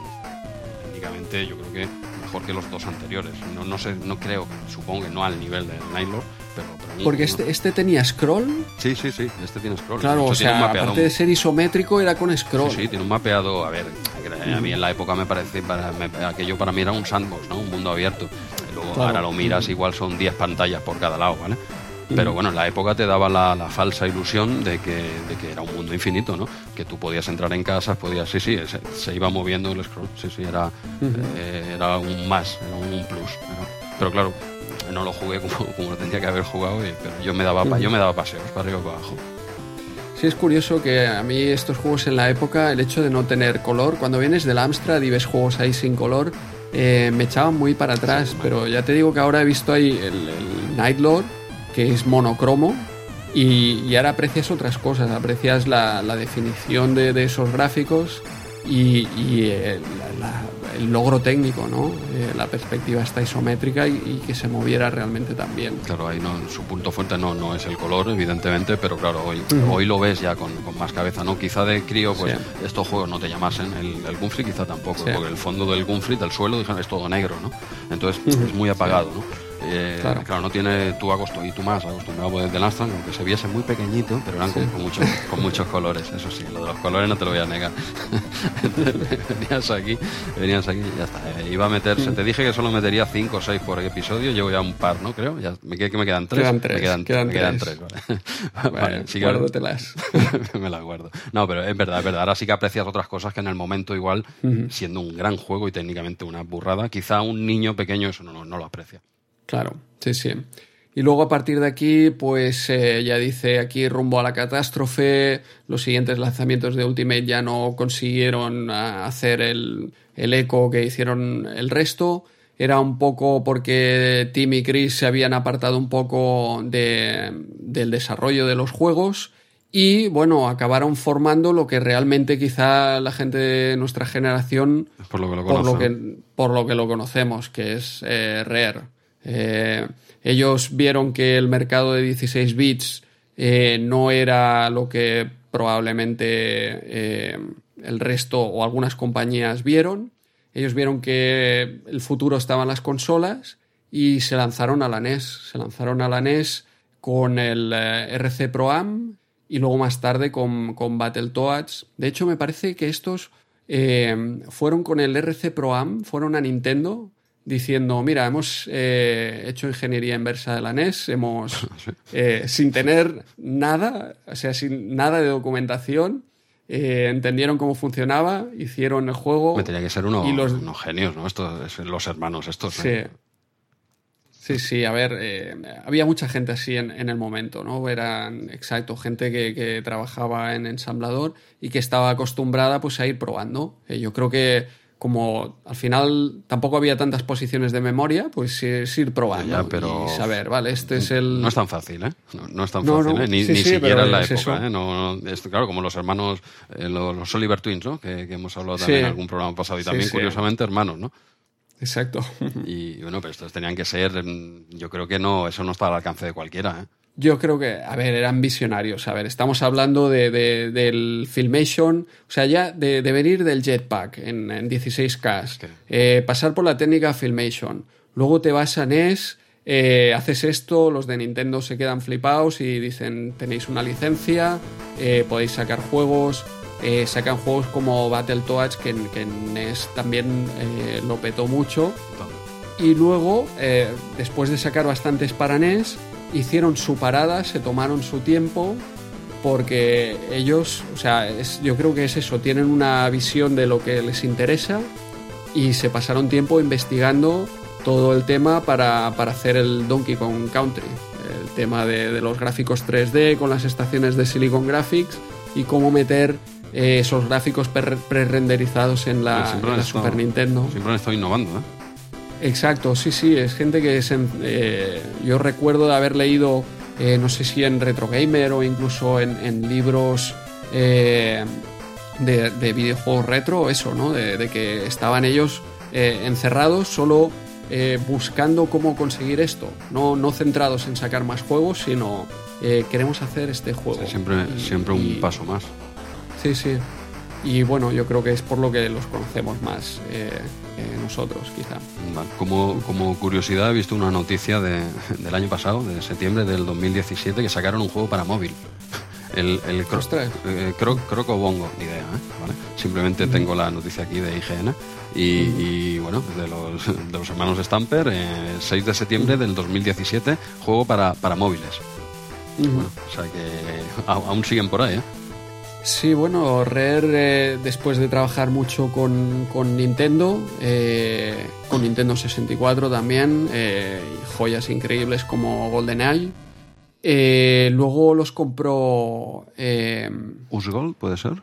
no, los compró Microsoft. Ah, Microsoft. No, Usgol sí, es quien había comprado la, Ultimate. creo- Ah, Algo así. me- no, no, sí, lo- puede ser. quizá lo comenta por aquí, sí, sí, sí. Sí, me parece haberlo leído, Dieron ¿eh? parte aquí de sus acciones a. Sí, igual me equivoco, pero quizá. quizá Y yo creo que fue Microsoft que compró a Rare y ahora no sé en qué, en qué estado está, si, si vuelven a ser independientes, dependen de, de Microsoft o, o cómo va el, No. el tema, a ver si vuelven a, a Nintendo estos. Tampoco, tampoco lo sé. A nivel de curiosidad, he, he visto una noticia de ellos del año pasado y me ha llamado la atención, ¿no? Y, y sí, sí, pone aquí que el nuevo juego de los fundadores de, de Rare, ¿no? Digo, hostia, los hermanos Stamper aún parece que... Hombre, es que tampoco, tampoco serán tan mayores, porque es que en la época veías los programadores y tal, igual Claro. tú te hacías la idea de que eran unos señores que tal, igual con- Sí. contigo se llevaban cinco años, ¿sabes? Claro, Que, que- sí, igual sí. estos hombres ahora que te- pueden tener 55, 50, no sé, tampoco será... No creo que mucho más, ¿eh? Sí. Te hablo de... No lo sé. No, no tengo ni idea, pero hace pinta como, como los Oliver eh, también. Sí, sí, que no, no, no creo que sean dos ancian- ancianos, ¿eh? No, no. Pero bueno, ahí como curiosidad. Simplemente había un, un juego de- del año pasado, pues bueno, el que quiera el croco bongo este, pues ahí lo tiene en móviles que, que lo busque. Ujú. Bueno, pues ahora pasaríamos al, al siguiente reportaje, ¿no? Que es en la, en la página 20, que es el, el que comentabas en, en portada, ¿no? Que es un informe sobre el software que viene. Eh, es, un, es un reportaje muy extenso, ¿vale? Porque ocupa cinco páginas. No, no nos vamos a detener ahora a analizar ni que sea por encima, que es como hacemos tampoco que hagamos análisis en profundidad. Y nos vamos al punto de mira y empezamos con... Página 28. Sí, empezamos con 3D Stock Car. Esto, esto, es una, esto es una delicia, ¿eh? No, no sé si... Tú vete mirando ese, yo miro la foto de al lado. Ah, explica, explica. La foto de al lado, no me asustes, la del Titanic, el tío, el tío que va así la parte de arriba, solo con bañador o no, ¿de qué? La del Titanic, Ah, no, la que del- tienes al lado en la misma ah, página. ah, la ah, vale, la del Barbarian, vale, vale, que me había liado. Entiendo que la, la morena, no el rubio. Exacto. si, me prestas atención un par de minutos, te, te sigo, te sigo, va. Te comento lo que hay a la izquierda de la tía que está medio en pelotas, ¿vale? Tenemos a los criticones amigos de Renner, ¿vale? Él, sabrá, él sabrá. Siguen saliendo aquí sus colegas, ¿eh? ¿Vale? Amigos de Renner y de Sicus. Vale, bueno, estuvieron en el programa anterior. Eh, ¿Y qué teníamos aquí? El, 3 de Stock Car. Bueno, este juego, eh, no sé si lo habías probado o no, pero yo es que quería, quería al menos probarlo porque no me sonaba de, nada. Pero a mí de siempre me han gustado. Mira que a mí los coches, la vida real, dijeron a mí los coches me la traen floja. No, yo lo quiero que me lleve de un lado para otro que no se estropee, ¿vale? Eso es lo que yo pido de un coche, que dure 15 años, si puedes y, que gaste poco y que no dé por saco. Pero siempre me han gustado los juegos de coches y, luego el subgénero este de, juegos de coches en vista cenital, vista aérea, de estos pequeñitos tipo, eh, no sé, el, el, Iron Man. Micro Machines, el, no sé, es que, hay, es que hay un montón, hay un montón. Este es muy Iron Man además. Yo Iron Man era mega fan de, de este juego en todas las versiones, sobre todo PC. Sí, hombre, es que el Iron Man, imagínate. El, bueno, el Badlands, ese era, sobre todo lo jugué en, Amiga, era muy similar. Bueno, son, luego, si ya es un caso, podemos comentar algunos que son parecidos. Super Sprint, eh, sí, sí, hay, toda, hay, hay un es un género en sí mismo. Exacto, es, un subgénero dentro de los juegos de coches, así vista aérea, pequeñito, y son, siempre me han parecido divertidos, ¿no? Graciosos. Y quería probar este, o por algo se empieza.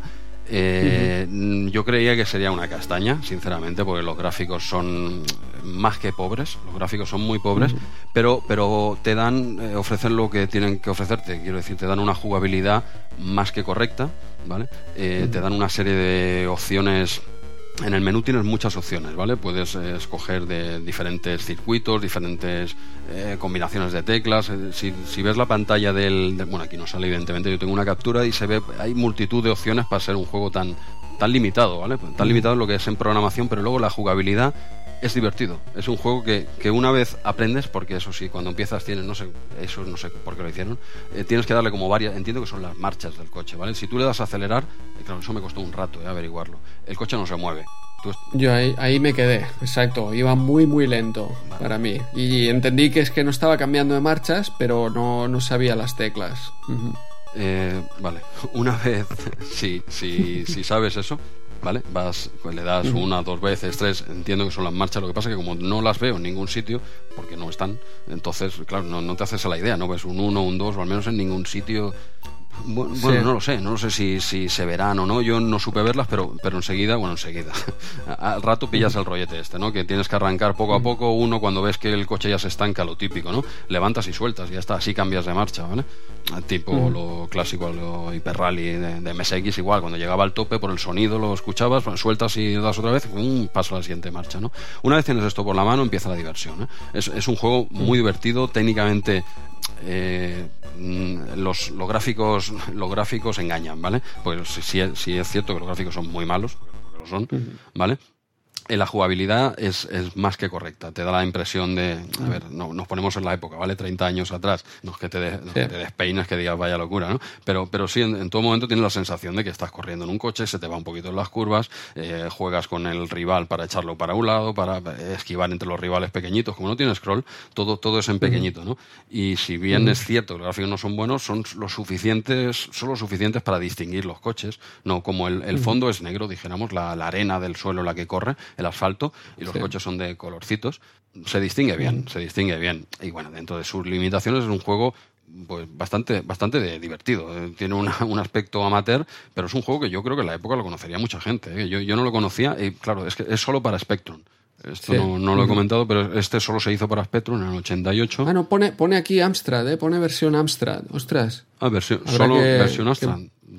Pone, pone Spectrum y Amstrad la versión comentada Spectrum. No sé si fiarme más de esta gente o de Movie Games, ¿eh? Ya, sí, sí, es, cierto, porque no parece que... Yo creo que es un juego que, que, es un juego que tenía que haber salido pues dos, tres años antes. Sí, a ver. Porque la estética y el, eh, el estilo gráfico, yo creo que este estaba superado. Ya estaba superado. Estaba, superado. Pero, pero es divertido. ¿eh? De eh. verdad que es divertido. Sí que es cierto que igual eh, no le dabas esa oportunidad al ver esos gráficos, pero una vez te metes un poco y aprendes a cómo funciona, Es, es muy... Bueno, yo es que claro, tampoco soy muy objetivo. Estos juegos de, cochecitos vistos desde arriba es que me divierten, me divierten todos. ¿eh? Ya te diré algunos, incluso ah. hasta en, en, 360, que han... No, no, a mí también. Es, que son muy, muy divertidos y, y ya se ve con las fotos que si han conseguido el movimiento y la velocidad del control, sí, sí, sí. estos juegos son, exacto, son muy divertidos. Sí, es un Iron Man, a ver, son las, son las raíces, ¿no? Los cimientos de, un Iron Man, ¿vale? Evidentemente el Iron Man le pega 20 vueltas, pero, pero bueno, quizá 20 no, quizá le pega 10, ¿sabes? Porque, porque te se le ve ahí para echarte unas horas si está bien hecho, como comentas, que además está... Es muy rejugable, tiene 24 circuitos y, bueno, eso, eso hace que sea muy, muy rejugable, pero claro, esto que me has dicho ah, sí que es cierto que pone aquí Amstrad, donde yo lo he consultado me pone que solo en Spectrum, mira, quizá esto no lo apuntamos para, para saberlo. Sí, sí, sí. Pero me fiaría yo más del otro lado de Micromanía. ¿eh? Yo también. La estética del juego ya se ve que, que yo creo que en Amstrad, en 1988, mm, si sacan esto, nada, nada. En cambio, a lo mejor Spectrum habría gente con el 48K, con el 16K que este es el tipo de juego que, salía ahí, por lo menos en el de 16K. Y por lo menos si es entretenido. Sí, es, entretenido, tiene sus, cositas. A ver, eh, sí que es cierto que a veces depende cómo te pegues a la pared de un lado. Eh, a veces se queda como enganchado, como pegado, ¿no? Dices, hostia, te saca de la carrera completamente, ¿no? Y el sonido, el sonido es de vergüenza ajena, ¿vale? Es un, ruido que, bueno, al menos te sirve para escuchar eh, pues, el tema de las marchas. Y el, el, ruido es prácticamente inexistente y sí que tiene algunos fallos de jugabilidad, sobre todo, sobre todo eso que me ha pasado varias veces. ¿eh? El hecho de, no sé por qué, a veces te pegabas un poco en la pared y te quedabas como enganchado. Y para hacer maniobras tienes que echar marcha atrás. Bueno, a la que te pegas con la pared has perdido. Entonces tienes, claro, sí que tiene fallos que, que, te pueden sacar del juego, pero bueno, hablamos hace 30 años, ¿vale? Y, yo, mira, te dije de comentar esto porque me gustan estos juegos, pero también un poco, quizá un poco por el cachondeito, ¿no? Digo, a ver, este juego tiene que ser una castaña de mucho cuidado. Y qué va, y qué va. Eh, me ha gustado. sí, sí, sí. Me ha, me ha sorprendido porque me esperaba tampoco que, que me, me, ha sorprendido. Juegos de, de, este tipo, yo sobre todo recuerdo en, en, en Amiga, eh, bueno, Super Off-Road evidentemente y Badlands. No sé si eso lo conocía o son muy de, Amiga y no, no sabía. El, Badlands no, no, lo conocía, ¿no? Es, es, un, es un Super Off-Road también. No, no, al nivel del Super Off-Road, pero, pero sí. Luego tenías el, el Supercars también en Amiga, eh, pero este ya tenía scroll, ¿vale? sí que es la misma tipo el género, es un género que hemos hablado, pero este ya, ya incluía el scroll. Ya no es lo mismo, pero es un juegazo espectacular además con, con scroll. Estos son los, tres que yo así, por los que, por estos tres juegos son por los que yo me aficioné al, al subgénero este de coche, sobre todo Supercars y, y Off-Road. Badlands lo he probado un poco más adelante, pero estos dos son dos, dos obras de arte y luego hay muchísimos más. El Red Sprint, el Champion Sprint en, en Spectrum, el Grand Prix no sé, hay una serie, es, como tú bien has dicho, es un subgénero que se ha creado en, en sí mismo. Y, y, luego vino Micro Machines, Sí, ya con, con scroll y eh, esta Ese sí que sería como el Supercars que te acabo de comentar de Amiga. Eh, ese lo petó, el Micro Machines y sobre todo el hecho de, no sé si tú alguna vez lo habías hecho en... Yo creo que, no sé si ya era en PC, yo creo que sí, que ya era en los primeros PC, jugar cuatro a la vez en el mismo ordenador, en local. En Super Nintendo se podía jugar cuatro con dos mandos. Con dos. Eh, yo lo he jugado. Ah, con dos mandos. Sí, sí, porque uno llevaba la cruceta y otro llevaba los cuatro disparos de la Super Nintendo. Hostia, qué curioso. Sí, sí, era realmente curioso y, espectacular. Yo recuerdo haberlo alquilado alguna vez y, jugar a cuatro personas con colegas del Insti, sí, sí. Hostia, pues eso no, lo, he jugado yo, no recuerdo. Sí que habían unos juegos que cogías el mando. ahora me lo imagino y todos ahí pegados a un mando, imagínate de dos en dos. Eh, Yo, he jugado, y sin, a ver, te hablo de memoria, ¿eh? pero no sé si alguno usaba joystick, pero yo creo que en el primer PC que tuve no tenía ni joystick. ¿eh? Y, imagínate cuatro en un teclado. Esto no sé si era bien bien así, pero al menos, sí, sí, te lo juro. ¿eh? Pero, pero al menos tres sí que éramos en teclado. Quizás había alguno que tiraba de joystick, pero igual hasta cuatro en el mismo mm. teclado, eso sí que es jugar en el local y, no, los online, y no los online, tío. Pero aquello era unas risas, aquel juego, jugando cuatro, aquello, aunque, aunque el juego fuese una mierda, que no lo era, que era un gran juego, el hecho de mm. poder jugar cuatro a la vez, eso no se veía todos los días. ¿eh? Sí, sí, realmente espectacular. Y nada, y como comentario final, simplemente decirte uno de este estilo que también le di mucho en, en los de Xbox o los de XBLA, dijéramos, que era la versión arcade online, no eran, no eran los AAA, que era el Grueket, eh, Grueket Revenge Revisited, ¿vale? Este es del 2012. Es, es, una evolución de, estos juegos que hemos estado comentando, es, es, una evolución ya en gráficos, eh, pepino, ya con su zoom, con nueva generación, ¿vale? No, no, es, un, no es un triple A, eran de estos arcade que compras en la tienda online. Y un jueguito aquello que cayó y vamos, no, me acordaba ni el nombre, ¿eh? he tenido que mirarlo porque yo le pegué un montón. ¿Cómo se llamaba aquel juego que le, que le he pegado 20 vueltas? Buenísimo. esos son estos juegos en, de nueva generación 2012. Y al lado de este juego tan eh, con gráficos tan simples, eh, tenemos un juego con unos graficazos impresionantes, Barbarian 2. Eh, la portada impresionante, recordamos a María Whitaker. Imagen aquí también en, la micromanía. Y del juego que lo ponen por las nubes, con toda seguridad. El lanzamiento más esperado de toda la historia del software. Yo creo ahí ya no sé. Pero bueno, eh, Barbarian 2 es uno de los mejores programas jamás realizados. Todo esto son cuotas directas del, del, artículo. La verdad es que eh, el juego eh, tiene unos gráficos impresionantes. al menos en Amstrad y en Commodore 64. Un colorido increíble. un juego de luchas además con las típicas escenas que, que, eran flipantes cuando te arrancaban la cabeza, te salía ahí toda la sangre, los enemigos gigantes que luchabas con eh, una especie de dragones eh, gigantes y, bueno, y la princesa. Eh, escoger aquí para jugar con, con la princesa que no estaba mal, ¿eh? La representación gráfica en, en Amstrad y en Barbaria. Ahí en Barbaria, hostia. En Commodore. En Commodore 64 está, estaban bárbaras. estaban bárbaras. sí, sí, pero aquí, aquí mezclaban un poquito no solo el combate cuerpo a cuerpo, dijéramos, sino el avance de pantallas, ¿no? Dijéramos.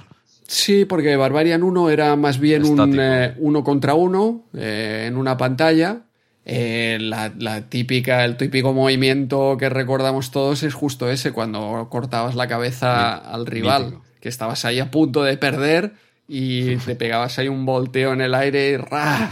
cortabas la cabeza y flipabas. Sí, no, era tan fácil, ¿eh? pero, pero sí, las la veces que salía. No, pero eh, estabas intentándolo ahí. Todo, el rato, al final salía porque nada más ibas a hacer eso, ¿no? Pero, claro, sí, sí. pero en este combina ese tipo, ese estilo de juego, dijéramos, con un falso plataformero, ¿vale? Porque no lo es, simplemente es, para desplazarte como. Como laberinto, ¿no? Más bien, porque plataformas, bueno, hay saltos por la lava, saltos por los agujeros Ah, pero, también es el laberinto que tienes que ir siguiendo hacia donde la espada, ¿no? Te indica como si fuera una brújula. Sí, pero claro, no, hablamos de un Mario World. ¿eh? Quiero decir, es un poco la excusa para moverte de un lado a, En vez de sacarte el enemigo, dijéramos, de golpe, pues te hacen, te hacen ir al sitio un poco por innovar, ¿no? no Es una excusa, ¿eh? De ir de un punto a otro. Sí, sí. Y bueno, yo el, movimiento, más que el movimiento, el control lo he visto un poco eh, raro, ¿no? Porque tienes que darle como al disparo y luego hacer el movimiento. Si no, no. Eh, por ejemplo, si le das hacia abajo y al disparo, hace como el salto antes o, se gira. Ah, eh, tienes que tener el, disparo apretado y luego mover el joystick o las teclas. Mira, entonces es un tipo de control así también complicaete, luego hablaremos de Samurai Warriors. Eh, también mm. tiene un control bastante complicado, no, no malo ni mucho menos, pero son controles a los que hay que mm. echarle el, te tienes que adaptar. Luego, mm. son los mejores, ¿eh? porque son los que te permiten una variedad enorme, ¿no? no, claro. pero pero claro, tienes que tener un poquito de paciencia, ¿no? Y este, este no, recuerdo, ¿eh? Bien, bien, si el, el, control si era tan complicado o no. Sí, yo no, lo recordaba y de hecho yo lo, tuve en Amstrad, todavía lo conservo y no recordaba que el movimiento fuera así eh, de este estilo. Y otra cosa que, no he podido conseguir, pero que en su momento no me parecía tan difícil, es saltar esos agujeros. Eh, los agujeros que salen ahí en el suelo, tienes que ir corriendo. Los ríos estos que también cruzan de arriba abajo. El río de lava es aún fácil de saltar, pero hay como un agujero en el que te caes si te acercas demasiado caes, si saltas de, muy lejos no llegas al otro lado, también caes. Y eh, te juro que en Amstrad no he conseguido saltarlo. En Commodore sí, y en Amstrad no, he podido. Y digo, pero si yo este juego lo tenía y no era... Bueno, lo que tenías también era bastante más tiempo libre que ahora, ¿no? Quizás. Sí, exacto. y un abanico más pequeñico de juegos, que claro, es que antes eh, le echaba hasta a veces haciendo revisionados de esto ya con una edad, eh, dices, hostia, ¿cómo le eché yo tantas horas a esto? Bueno, pues, pues no te, pues porque no tenías otra cosa. Y luego dices, yo creía que esto era tal, evidentemente ya no lo ves con los mismos ojos, ¿no? Pero sí que quizá este juego vaya un poco por ahí, porque no lo... Para mí no fue para tanto ahora, ¿eh? me refiero, lo veo ahora y no, no lo veo tanto bueno, yo creo que piensa que los sprites son gigantes eh, para la época. Gráficamente. Eh, la cantidad de movimientos que puedes hacer, el hecho este de la sangre, de arrancar la cabeza, que te arranquen la cabeza, los enemigos tan grandes. Eh, no sé, era realmente un juego espectacular. No no para lo que comentan aquí del lanzamiento más esperado, uno de los mejores programas. Ni mucho menos. Hombre, le ponen un, 9 y entiendo que esto tenía que ser un triple A de la época porque más venías, tú sabías que de este ibas a vender. Si es que aunque hubiese sido una castaña, tú de este ibas a vender, es Barbarian, ¿vale? Luego resultó ser un juego, bueno, bueno, bueno, dejémoslo en bueno, tampoco diría yo excelente, ¿no? No, pero ese 9 en relación al resto, hombre, si Typhoon tiene un 8, este tiene un 11. Pero. no, es que la sacaban el 10, ¿no? o no, o no micro, ¿Cómo trabaja Micromanía? Eh, depende, sí. Depende del día, ¿eh? Ocean es, mínimo 8, juegos españoles también, y luego. Españoles a partir del 6 para arriba, ¿no? No, no, pero yo aquí en relación al resto de puntuación sí que le veo un 9, me parece eh, un juegazo para el momento. Eh, para el momento. Es cierto que ahora tiene sus pegas. Eh, yo en Amstrad me parece una versión con unos gráficos increíbles, pero Commodore 64, que normalmente los colores no están tan bien como el Amstrad, aquí están razonablemente bien, están realmente bien, vaya. Y además el movimiento es más suave y más rápido que, que en Amstrad. Sí, sí, no. La versión, la versión de Spectrum es la que he visto a pesar de que se mueve bien eh, y es fluido y es jugable, eh, gráficamente es, horrible. o sea... Yo creo que el CPC y Commodore 64 se comen las versiones de, Spectrum y ya no, hablemos del pobre MSX, que, era, un por lamentable del de ZX. ¿Hubo, ¿Hubo MSX? Sí, sí. Porque no, estoy seguro. Sí, sí, sí, hubo. Pero, pero entiendo, que era, entiendo que era un, un por, no, no lo sé. Pero bueno, te, lo, mira, te lo voy a mirar ahora exactamente. Sí, sí, está en Moby Games, eh, lo tienes apuntado, MSX, que, quizá fue una versión que a lo mejor llegó más tarde, porque aquí en Micromanía hablan de Spectrum, Amstrad y Commodore. Es del 88, eh, según, según esta web, eh, que, se pueden equivocar también, pero le doy bastante credibilidad a esta gente. Y, pero bueno, que fue un, por del juego que ya de por sí tú lo acabas de decir, ¿no? En Spectrum no mm. nada del otro mundo, ¿verdad?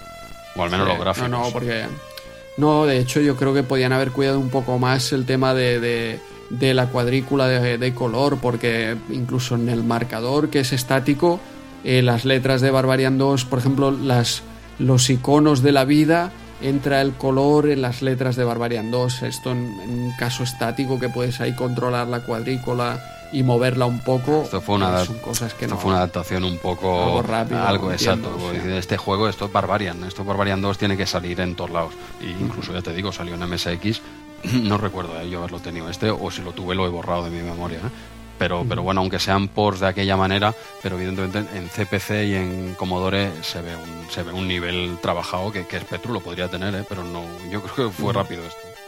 No, tener una maquinita de estas que las ponían y te, se la pasaba de, de una de, uno, al otro. normalmente hacían eso de, Spectrum Amstrad, sí. Pues- Aunque también supongo harían al revés. el código, ¿eh? luego los, los gráficos tenían que, luego había que adaptar un poquito la cosa. Pero yo creo que esto fue una adaptación rápida porque el juego daba más de sí. Bueno, pues eh, tendríamos finiquitado ya tu amiga, la, morena. la podemos dejar atrás ya. La dejamos aquí. Sí, podemos pasar a la página 28 que tenemos, bueno, es la página, la página de al lado. Eh, Titanic, yo he cogido los dos juegos de los lados y tú te has quedado con el del medio. El Barbaria. Esto hay que hablarlo también, además. Se hizo en orden, se hizo en orden. Esto ha sido casualidad. Hay cosas, tenemos que en la próxima reunión de redacción tenemos que hablar, ¿eh? seriamente, en todos los accionistas. bueno, pues pasaríamos a, Titanic, un clásico de, de, los 8 bits que, bueno, no, ya es no solo arcade, sino que ya hay hay partes de, de videoaventura, ¿no? De, de, recorrer un recorrido, tienes que, eh, bueno, básicamente tienes que ir a buscar el Titanic, ¿no? Y tiene dos, dos fases, tiene dos fases, una en la que tienes que dar con el barco y cuando lo encuentras, la segunda fase es ya dentro de, del propio Titanic, la clave, eh, la miré, ¿eh? la miré para jugar la, la segunda parte, eh, Sushi, ¿te sonaba a ti Sushi? Es, es que yo me recuerdo haberlo leído en algún lado, pero digo, lo he tenido que mirar, ¿eh? No, me- No me, no me, no, no la recordaba. hostia. Sí, la, ¿Con dos S, Susi? No, ¿O no, no. Sushi, una S, luego otra S. Y, y latina. Susie, susie, ¿vale? ¿Te vale? ¿Te vale? No, no me sonaba. A mí sí, sí. tampoco. a mí, no, eh, no la. Quiero decir que la, la he tenido que buscar, pero luego digo, hostia, esto igual sí que era. Pues bueno, es como anécdota, ¿no? Está en cualquier lado ahora en internet. En la época hubiésemos Sí. matado por, por tener este nombre, ¿no?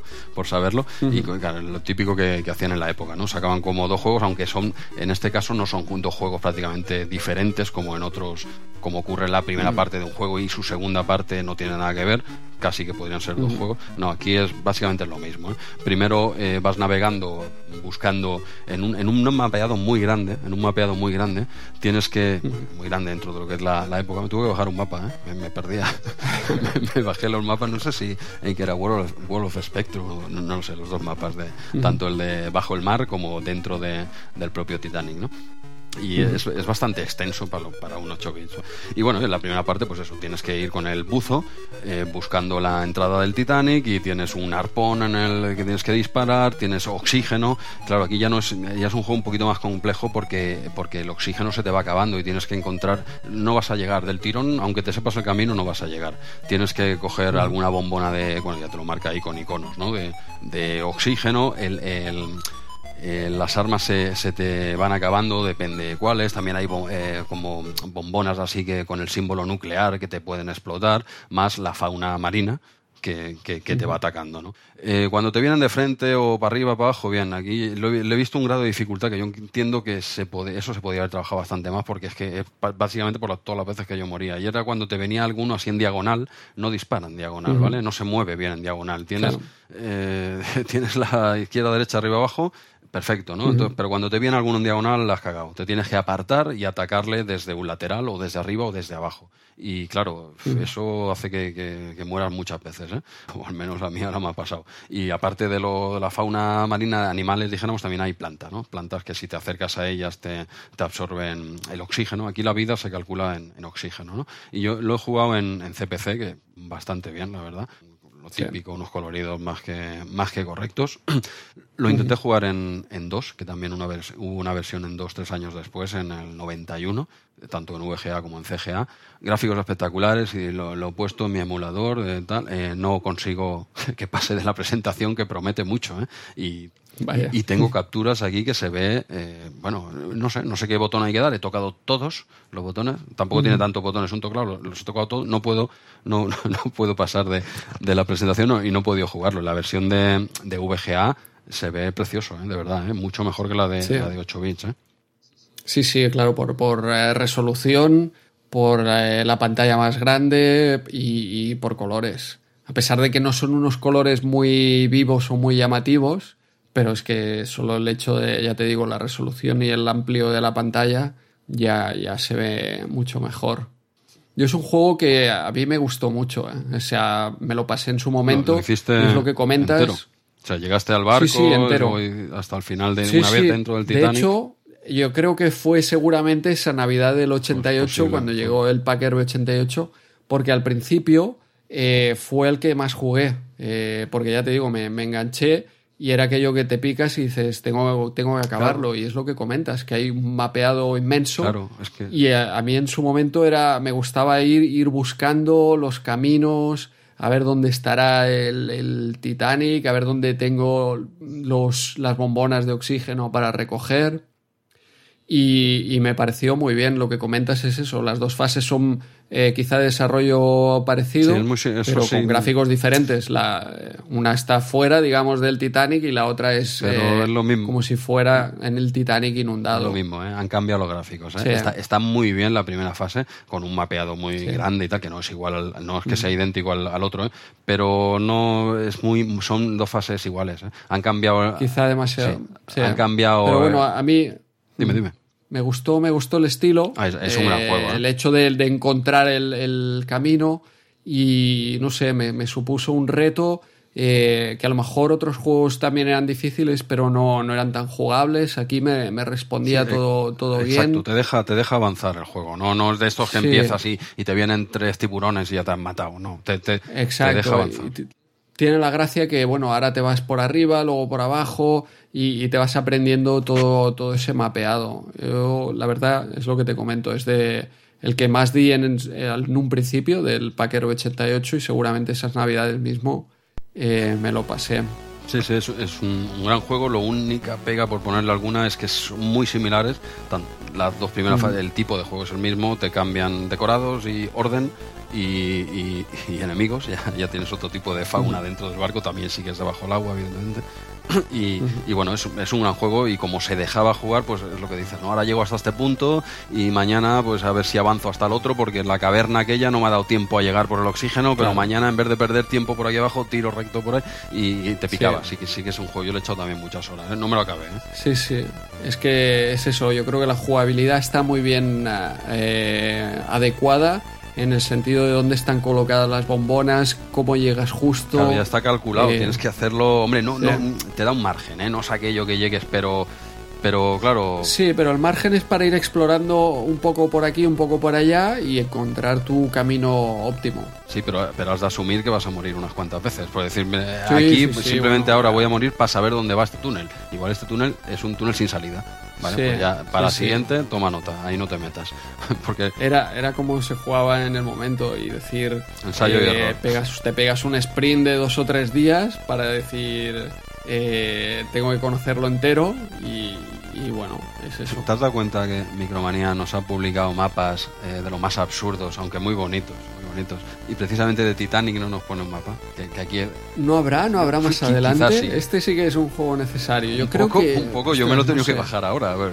Aquí porque, porque claro, está en la sección punto de mira, ¿vale? Entonces es solo una Sí. columnita, no si la- algún oyente tiene la, la revista delante, verá que, que es, es una página, la mitad de una página, porque a la derecha tiene los super Pe- hits. O sea que Sí, sí, pero no, es que yo creo que es un tercio de una página, son dos columnas, pero la mitad no hablan del juego. Sí, es que me he leído la review y es genial porque hasta la mitad no empiezan a hablar del juego. O sea, imagínate el espacio que le dedican pues tiene que a un salir. juego, yo creo, tan, tan potente, de, de, de Toposoft, de, de Herbe, y que está en el Packer 88, que, que vamos, Seguramente no sé, yo creo que merecía un poco más. Seguramente saldrá, ¿no? Aunque si aquí... en que- que- Puede que salga el mapa más adelante. sí. Hombre, aquí versión comentada de Spectrum, que no lo, que no lo saquen, pero no- claro, no sé si esto en Amiga, quizá, creo que no, ¿eh? Estos no, no, estuvo en, en dos solo. Eh, este juego salió para Amstrad, eh, Spectrum, MSX y 2 en el 91, tres años más tarde. ¿eh? Como no salga en la versión de 2 en, de aquí tres años, no, no hay más, ¿eh? Ujú. Igual, igual se lo han saltado. Pero bueno, oye, un juego es un, es un gran juego. Es un gran juego, bueno, un poquito parecido, pero como la primera pantalla ya te da para, de por sí mismo, ya es un juego. Quiero decir que, bueno, tienes dos siguiendo el estilo. Bueno, un, un gran juego de, de la época que, que hemos podido revisitar. Sí, y seguimos avanzando, varios puntos de mira por aquí, hasta que llegamos a la página 34, donde vemos el Imperio contraataca, justo de Domark, un juego así poligonal para, para 8 bits, basado en el arcade. Eh, no hemos tenido tiempo de, probarlo este mes, pero luego saldrá comentado más adelante para Atari, eh, a ver si, si tenemos tiempo de probarlo, porque a mí me gustaría. Y lo siguiente que tenemos es el Poder Oscuro, un juego aquí de Arcadia, versión comentada de Spectrum, derroche de originalidad. Eh, sí, es un derroche de originalidad porque se trata de un juego que vamos con tres vehículos mm, diferentes. Eh, llevas una especie de, de mecha, un, como un Mazinger Z. ¿Cómo? ¿Cómo? O- o- es un, un mecha, ¿no? Le llaman No, no, los pero, japoneses. pero digo, ¿cómo? eh. Es, es Mazinger Z. Es Mazinger Z. No, no, no, es quiero Mazinger decir- Z en azul. Sí, es una... Le han, le han pintado entero. Vamos, que no han comprado Pero la sí. licencia, pero es Mazinger Z. Sí, sí, sí. Y de ahí abandonas con la nave eh, y luego abandonas la nave con un personajillo que, que bueno, puedes, puedes disparar. Este juego, y aquí le ponen un 9, hablan de el inicio decepcionante de, de los creadores eh, de este juego con arcos y que aquí se han resarcido. A mí la verdad no, no, no me ha gustado el juego porque el movimiento de este Mazinger lo encuentro muy lento. O sea, sí hay las tres opciones de mover el Mazinger, de mover la nave, pero esas son más un poco para desplazarte hasta llegar a sitios. La jugabilidad buena está cuando cuando entras, cuando sacas al, conductor, digamos, sales del, eh, al piloto. Dejas el Mazinger aparcado, ¿no? Tanto en la nave, bueno, que la nave poco, ahí prácticamente es para moverte un poquito, ¿no? Sería casi que el, Mazinger y luego el personaje, el conductor, ¿no? El que va dentro de la cabeza, como en la serie, ¿no? Exacto, sí, sí, es que parece sacado de, de ahí. Y bueno, eh, a partir de ahí, en ese momento, la jugabilidad es un poco como, como el Game Over. Plataformero. Eh, parecido. Sí, con disparos tienes que ir recogiendo piezas, eh, dejándolos en, determinados sitios para acabar construyendo un láser. yo, la verdad, técnicamente, claro, es súper colorido, tanto en la versión de Amstrad como en la versión de Spectrum. Tiene una pantalla de carga impresionante pero para mí el movimiento, por ejemplo, con el Mazinger ya, ya digo que es muy lento, la animación no me, no me gusta. Eh, pero bueno, eh, hay que reconocerle que es un juego muy, muy variado, porque tiene estas tres opciones, o sea, este derroche de originalidad aquí están... Eso sí lo tiene, ¿eh? o sea, el, el, hecho de ir con los tres vehículos y, y, el avance ese de la nada, ¿no? que, que se va comiendo la pantalla, También, dijéramos que, que, ahí viene un poco el nombre, ¿no? el, poder oscuro, digo yo, por ahí andar a los tiros, ¿no?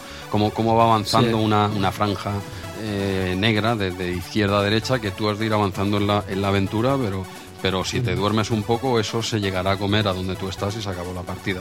Entonces tienes que, un poco también ensayo-error, yo creo que este juego a la primera no se lo acaba nadie, ¿no?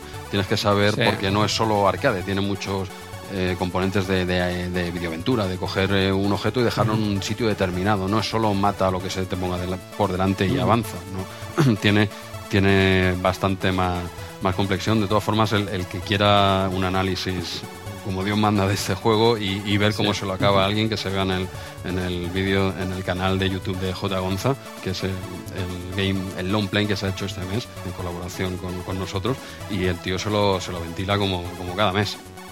Sí, sí, no, es espectacular verlo y además está ahí todo súper comentado, eh, con explicado las reminiscencias de, de otros juegos, eh, bueno, eh, yo creo que es un, long play que, vale la pena verlo. Este, este es larguito, porque quizá el que fue el mes anterior hizo el de 1943.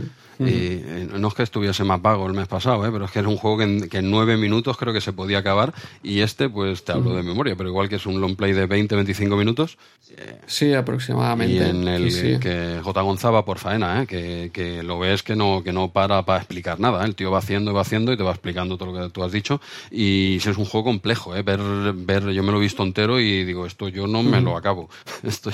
Bueno, es eso, es tener que saber el camino óptimo, porque si no te pilla a la nada y ya está, eh, over. Entiendo que se habrá hecho alguna partidita antes, ¿no? ¿O, no? Sí, sí, sí. yo, creo que sí, ¿eh? alguna sí. No, no, no habrá sido la primera. Bueno, si nos confirma que ha sido la primera, vamos. Le, doy mi coche yo a este hombre porque entonces, entonces ya no me lo creo. Y aunque me diga que ha sido la primera, ni, ni de él, ni de él me lo creería. Porque es un juego... A lo mejor lo recuerda de la época, ¿sabes? Que, que dices, hostia, me acuerdo hasta del camino. No, hombre, no, no creo. espero, espero por su salud mental que no sea así, que el, que el hombre haya probado varias veces y tal, y luego sí que lo ves, es, es una gozada ver el, el long play porque porque ves todos los pasos que, has de, que has de hacer y ese juego yo creo que en la época y ahora ¿eh? para acabártelo son muchas horas ¿eh? son, a mí me costaría mucho acabármelo ¿eh? así es bueno y pasamos a la página de, de al lado que triple comando este, este juego, vamos a ir rápido, ¿vale? Yo me esperaba, por el nombre, me esperaba aquí, yo que sé, Schwarzenegger, Stallone y Bruce Willis. Y esto es, esto es una castaña, esto es injugable. Yo que sé, cuesta hasta cargarlo, ¿vale? Es, es un juego, empecemos por la nota que le da Micromanía, un 8. ¿qué, te parece esa partida ahora? No decimos nota de Micromanía, porque es que yo creo que al final lo único que haces es enfadarte. A veces coincides, no lo digo en coña, ¿eh? pero, pero de verdad. No, pero hostia, 8, es que estamos hablando de la misma nota que Titanic. Venga, hombre, venga, hombre. Eh, si, triple comando, mira, si, este, si a este le pones un 8, el que tiene a la derecha, que se llama Delfos, que no hemos analizado, le pone, le, pone un 4. O sea, ¿qué, qué, será Delfox? Del, yo creo que sería un troyano, un virus que tú lo cargabas y te reventaba el ordenador, porque lo de triple comando, perdonar si alguien nos escucha que, que sea su juego favorito de la infancia, tiene un problema, en mi opinión, pero, es, un, juego, es injugable, es injugable, porque yo, yo, lo he probado en, en, MSX, digo, voy a probarlo aquí en MSX, ah. sí, sí, digo, ya, a, lo grande, ¿sabes? Y es un, es un por descarado, ¿no? Pues fíjate si es port, el de Amstrad también, que en las opciones pone Kempstone. Ah, sí, sí, sí. sí, sí, No, yo creía que era en claro homenaje, ¿no? Al gran Spectrum. Yo creo que no, que es lo que tú dices, que pasaron ahí por, el, por la chorrera esa que convertía de, de, Spectrum a Amstrad y venga, ya está. lo siento, ¿eh? de verdad, es un juego que, es que no merece que perdamos mucho. ¿eh? Es una especie de arcade con vista cenital unos gráficos de, risa en CPC que está en, modo 1. modo 1, sí, con, cuatro colores que tienen buena definición. Eh, por lo menos no hay el color clash del Spectrum. pero yo creo que pego, eh, pero... lo, lo, peor de este juego es. O sea, primero parece que promete mucho, ¿no? Triple comando aquí, tienes a tres soldados diferentes con sus habilidades, tienes que combinarlos. Es eh, una vista aérea que tampoco, una vez la. Quiero, decir, si no la ves en movimiento, no juegas. Tú lo ves ahí, ves los muñequetes abajo de lo que decía, ¿no? Los, los tres soldados, una selva, no sé, hostia, esto aquí unos tiritos, voy avanzando, sin que sea el juego del siglo, pero tiene que ser entretenido, ¿no? Y e, es injugable. Yo es que creo que está mal, está mal programado. No, no, no te sé decir. Hombre, quizá lo único que tiene así destacable es que se pueden jugar los tres, los tres personajes a la vez. ¿Sabes? Es, es la única opción que yo le veo que digo, mira, que podías ponerte de los tres chavales, los tres chavalillos, a jugar a la, a la vez, uno con el Kempstone, Kempstone, ya sea en Spectrum o, o, en Astra, da igual, en Kempstone, eh, con joystick, y dos con teclado, ¿no? Es, es, la única cosita que le veo, pero es que, es que incluso tiene fallos del tipo de que, que, tú vas andando, se te viene un enemigo, se te pega un poco y te quedas entre el enemigo y la pared, como el que me pasaba con el de los coches. Sí, sí, y, No, y, No, puede salir, que he tenido que reiniciar el, el, emulador, que se queda ahí colgado. No sé si eso en los ordenadores reales, me imagino que también, ¿no? Sí, supongo, sí, sí. No, no, yo veo que no, no. Además, eh, pasas dos pantallas como mucho, pero te persiguen ahí a sacos como una persecución eh, no sabes. Sí, sí, te, atacan, lo que dices, es que, no, es que no te puedes defender, es que no te puedes defender. Eh, y, bueno, el color class, por otro lado, luego tiene, hostia, fíjate si, si es, justito el juego que, que el tipo, la vida te la ponen con un número, que eso cuesta muchísimo de ver. Cuando tú estás, tú lo ves ahora en una captura de pantalla es muy fácil, pero tú cuando estás, es como cuando estás conduciendo, eh, no, sabes, algo más fácil. Y aquí tienes que pararte a mirar qué número tengo. Estoy en el 8, en el 6, que se parecen, cuando estás jugando no te enteras. Y no tiene una barrita de toda la vida. O sea, es que lo siento, yo si te parece bien no perdería mucho más tiempo y que no. Sí, sí, pasamos Y a los fans de Triple Comando, bueno, oye, lo siento si os he faltado el respeto, pero seguiré pensando lo, mismo de esto. pues pasamos página. Muy bien, pues seguiríamos en la, en la página 50 con Samurai Warriors. ¿eh? un juego que, que, es. Bueno, yo, yo lo juego en C64 que es donde, bueno, en Aston también está muy bien, ¿eh? las, cosas, las cosas como son, pero, pero este juego en, C64 lo, lo, veo espectacular. Vale, es una especie, bueno, de, de, de beat'em ¿no? De lineal, dijera. Bueno, no tan lineal, te deja en varias, hay varias zonas del juego que tienes varios niveles, de arriba a abajo, pero básicamente es ir, es ir a, la, a la derecha, y, pero en este caso no es a matar a todo lo que se menea, ¿vale? En este caso tienes que saber a quién atacar y a quién no. ¿Vale? Están bien. Es lo que me pasó a mí, eh, es lo que me pasó a mí. Explica, explica. y a mí también. No, iba a decirlo, pero ahora voy a tener que, voy a tener que decirlo. Tú, empiezas el juego, ¿vale? está ambientado en, la, en el Japón, bueno, eh, no sé, un samurái, ¿sabes? De, basado también en un, en un manga. El manga no sé si era de, de Stan Sakai, lo tengo aquí apuntado. ¿eh? y, y, bueno, está ambientado en ese Japón feudal o mm, así de con ninjas y tal igual, ¿no? Y está muy bien los gráficos de 64 están muy bien ambientados. El manga no, no, lo he, no lo he leído, ¿vale? Y bueno, tú empiezas el juego y el control, ahora comentamos así por encima, el control es complicadete, es, de lo que, es lo que decíamos antes, que he hecho mención a este juego y pasaba exactamente igual. Tiene un, un control muy complicado porque tiene muchas opciones. Eso quiere decir que, que, es bueno, que es un juego con muchas opciones. Con la espada puedes hacer muchos tipos de movimiento, eh, claro, a la vez, por ser bueno, pues te, cuesta aprenderlo, tienes que tener un poquito de paciencia y lo que, lo que te ha pasado a ti y a mí, que nada más empezar el juego, ves a un tío y vas vas a, vas a atacarle y a cargarte. lo que pasa que este, los que los, ¿cómo se llamaría? Los, los gente de los pacíficos, ¿no? Los que cultivan la tierra. Este es como, como un monje, ¿no? Los, monjes, sí, algo Esta gente no la puedes atacar. Solo tienes que atacar a los que te ataquen a ti, a los malos. Pero no siempre es tan fácil saberlo. Entonces, claro, tú te vas acercando, decir, este me va a atacar, ¿no? En otros es muy evidente porque ya nada más salir en pantalla el enemigo viene a atacarte, ¿no? Y, en otros ves que están labrando la tierra o que están parados y tal. Pero también engañan. Eh, hay veces que te acercas a uno de los, un monje o lo que sea, que están así parados, le pasa a saludar, porque este juego tiene como dos modos, ¿no? El modo guerra y modo paz, en cuanto al persona, en cuanto a movimientos del personaje, me refiero. Eh, es como los juegos de fútbol, si me permiten la, comparación. Cuando estás al ataque, los botones hacen una cosa y luego cuando estás defendiendo, esos mismos botones hacen otra cosa, ¿vale? Aquí, salvando las distancias, vendría a ser un poco eso, ¿no? Lo que, el botón que con en ataque pegas un espadazo, en, en defensa, sin el arma en la mano, pues agacha la cabeza y saluda al estilo oriental a, la persona que tiene delante, le hace una reverencia y te devuelve el saludo. Eh, si es de los buenos, si es de los malos, se lía hostias contigo. Exacto. ¿Vale? Y bueno, es un poco, es un juego bastante largo, evidentemente no, no me lo he acabado yo aquí, pero, pero sí que, sí que lo, la parte que, me han matado ya, porque no he podido avanzar más, sí que lo he ido mirando un poquito más en YouTube y tampoco tiene mucha más, es ir avanzando, ¿eh? malo tras malo tras malo, lo veo un poquito monótono en ese sentido, ¿eh? porque he visto hasta el final y tampoco... Yo creo que la gracia es la mecánica de la espada, ¿no? La que tiene lo que comentas, muchos movimientos y puedes atacar por arriba, puedes defenderte.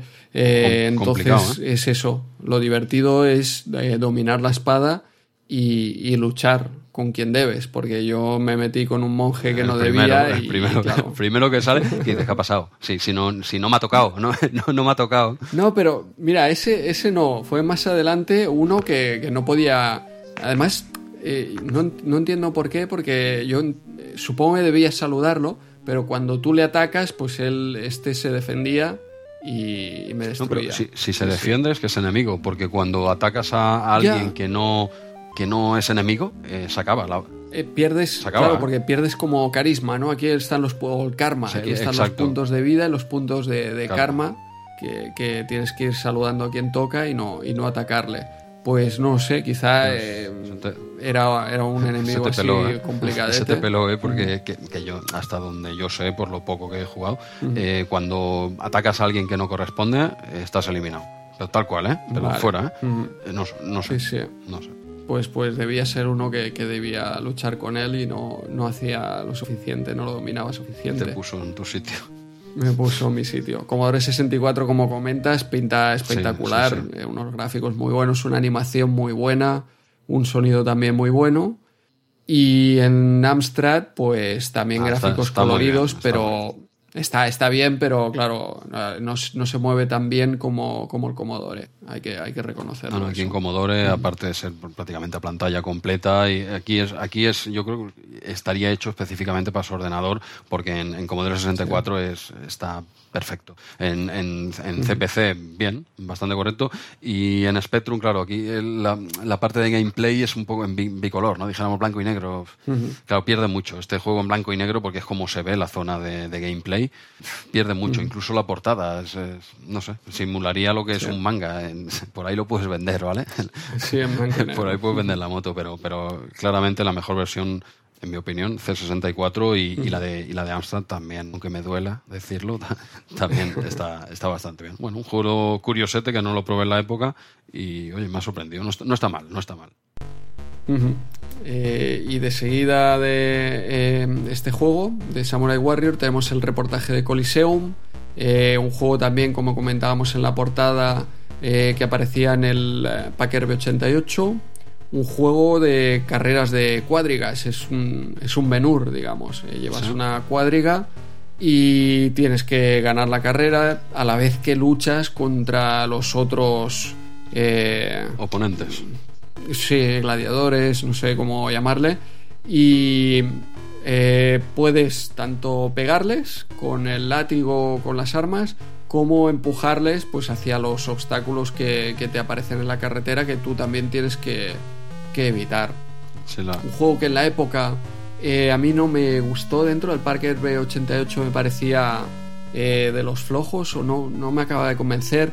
Quizá tampoco avanzaba mucho, Y ahora lo, he puesto y me ha parecido diferente, me ha parecido un juego muy interesante. Eh, en Spectrum se mueve muy fluido, los gráficos son monocromo, pero se mueve muy fluido. Y en Amstrad los gráficos están eh, bastante bien, con mucho colorido como siempre, y, y se mueve también aceptable. Lo que es espectacular es la, curva. No sé si lo has jugado tú ahora. mira, eso te, quería comentar el, cómo han implementado la curva sin que tú te muevas. Porque tú, Tú, sigues recto. Dice, ¿cómo, meto, ¿cómo hacer un circuito, un coliseo? es como un, óvalo, ¿no? Dijéramos. Entonces, claro, ¿cómo hago las curvas eh, sin, sin, girar toda la pantalla? Porque aquí no hay 3D, es 2D. Y la forma de implementar esa curva, porque tú vas con el, muñeco, o sea, el personaje, con el carro, el caballo, no se gira, sigue siendo, siempre sigue en lateral, pero parece que te estás metiendo en la curva, parece que viene hacia ti. Es un efecto muy conseguido. ¿eh? Sí, sí, es un efecto increíble esa, esa curva. De hecho, eh, explica em, el grafista Ricardo Cancho, explica en una entrevista en, eh, en, el blog de Un Pasado Mejor que el juego era todo en curva. O sea, imagínate, todo, todo era la curva, o sea, como si fuera un circuito redondo. Exacto, un círculo y, todo era así en curva, que yo creo que hubiera estado genial porque es, es que realmente el efecto es espectacular. Pero hubiera estado genial todo el rato haciendo curva. Eh, bueno, piensa que la mecánica es un poco lo mismo, ¿eh? porque te aparecen los objetos que te van viniendo y también puedes empujar a los eh, contrarios. se juega igual, pero el hecho de que metas recta y curva eh, hace que haya una variación. Porque si es todo el rato curva, ese efecto ese efecto que, bueno, incluso en Micromanía se ven las capturas de la recta y de la curva. Y, en los dos, si miras el sprite del personaje, está igual. ¿Vale? Simplemente cambia el fondo. Pero claro, el hecho que te venga la curva y que le veas que, está bien hecha también te sorprende porque no la estás viendo todo el rato. Si no, ya perdería gracia, ¿no? Todo el rato lo mismo. Bueno, no sé, es, espectacular. Bueno, mira, fíjate lo que comenta eh, Ricardo Cancho en esta entrevista. Es que eh, el director de, Topo, bueno, el, el nuevo director de Topo, que era Gabriel Nieto, exdirector de Micromanía, salió de Micromanía entró en Topo para sustituir a Javier Cano, que era cofundador de, Topo, y al parecer lo metieron para, para meter caña. O sea, Topo se hizo, eh, salió de Herbe para dar más juegos a Herbe para publicar y aparentemente no estarían contentos con Javier Cano. Los trabajadores sí que estaban muy contentos con Javier lo Cano. no te sabría decir, en algún podcast sí que he escuchado que los trabajadores estaban muy... Pero cuando el currante está muy contento con el jefe... sí, bueno, pero supongo que les daba... Les, eh, no sé, les daba tiempo, les, eh, animaba a hacer las cosas que... Era un buen tío igual, era un buen tío, ¿no? Sí, sí, Para ser jefe igual no hay que ser tan bueno, ¿no? Pues eh, trajeron a este Gabriel Neto que vino, con el látigo y las cuadrigas. Un jefe tiene que ser así. Y bueno, no sé, eh, rajan mucho. Yo eh, aquí en esta entrevista está Ricardo Cancho comentando esto, pero he escuchado, yo creo, en Amstrad Eterno, quizá fue también Ricardo Cancho otros, y en muchas otras entrevistas que, bueno, también la diferencia, supongo que Javier Cano era también programador, pero venía del mundo de los videojuegos y de alguna manera entendía lo que hacía, mientras que Gabriel Neto pues era un poco, bueno, venía de micromanía, o sea que no... Sí, del mundillo de los videojuegos, pero más, más en lo administrativo, dijéramos. Exacto, que, entonces, bueno, daría su opinión, pero él estaba allí para cumplir unos objetivos. esos son los plazos, ¿no? De dinero. Sí, exacto. lo que hay, sí, bueno, claro. Eh, ¿Dónde está el jefe? Bueno, pues fue, fue Gabriel Nieto quien, les dijo, sí, es difícil encontrar el equilibrio. Fue Gabriel Nieto que les dijo de que no, que no, que no podía ser la curva todo el rato, que tenía que haber recta. Este, este, es de los míos, este es de los míos. que yo creo que es un efecto espectacular, pero parte de que sea espectacular es que no lo ves todo el rato. Entonces... Ostras, ¿quieres decir que si estuviera ahí todo el rato no te sería también espectacular? Eh, te acabaría cansando. O sea, a ver, en mi opinión, quiero decir que, si lo estás, lo, estás viendo todo el rato, ya no tienes espectacular espectacularidad de verlo, pero esto no solo con, con, este juego, en cualquier cosa, ¿no? Cuando algo bueno lo, lo ves continuamente, eh, ya pierde esa, esa, magia, aunque la siga teniendo, pero claro, todo el rato te es monótono, por bueno que sea. Sí. Bueno, fíjate lo que hablas de monotonía. Ricardo Cancho también explica que, claro, aquí van a implementar un montón de otras cosas que cuando tuvieron que hacer el- la línea recta o la, la- si el movimiento esté recto, se tuvieron que dedicar a ello y no pudieron meter otras cosas que tenían en mente. Bueno, Bueno, eh, aquí la, en la recta sobre todo, bueno, las curvas también, ¿eh? pero la recta sobre todo lo, lo complicado, aparte de los otros gladiadores, son la- los- las rocas que te vas encontrando por el camino, los, los- los muros que te hay. aparece muy de repente. Sí, sí, Yo sí. creo que en la curva la, la ves venir. Es más fácil. lo- las rocas y los muros y entonces, claro, cuando en la parte recta te encuentras, si llevas la cuadriga muy hacia Eh, adelante, eh, ya está, ya Exacto, ni la lo que ves. te iba a decir, digo, si estás atrás sí que te da tiempo, pero claro, si te quedas atrás, los rivales se te van. Entonces, entonces tienes que acercarte hacia ellos. Y cuando estás peleando te aparece Sí. una roca, eh, es cuestión de suerte Claro. a veces, ¿eh? Porque a veces le lleva él por delante. saber dónde están. ¿Dónde están? Sí, o- sí, tú en el momento que estás ahí peleando con el otro, no creo que estés calculando. Claro. Bueno, no sé, Sí, si sí. es cuestión de opiniones. ¿eh? Yo creo que, para mí, acertadamente, no han puesto todo, no ha sido un círculo con esto. Esto es mi humilde opinión. ¿eh? Bueno, y otros detalles del juego, como por ejemplo que sale eh, Ben-Hur contra Otrum y muchas ahí bromas ahí con el latín, el Game Overum. Hagamos ver un sí, sí, es verdad, eso está muy bien. Bueno, detallitos que, que están interesantes. Pues muy bien, si tenemos Coliseum, eh, nos iremos a la página 66 que hablan del Vampire Empire, pero es un reportaje que seguramente aquí lo tratarán más a fondo, pero vamos un poquito apretados de tiempo hoy, entonces casi preferimos hablar de él en, las, en el siguiente Micromanía, la número 7, eh, sal- vuelve a salir en el punto de mira para Amiga. Y quizás ahí podríamos hacerle un repasito porque el, el reportaje que, que sale aquí en Micromanía quizás merecería más tiempo del que le, que le podemos dedicar ahora.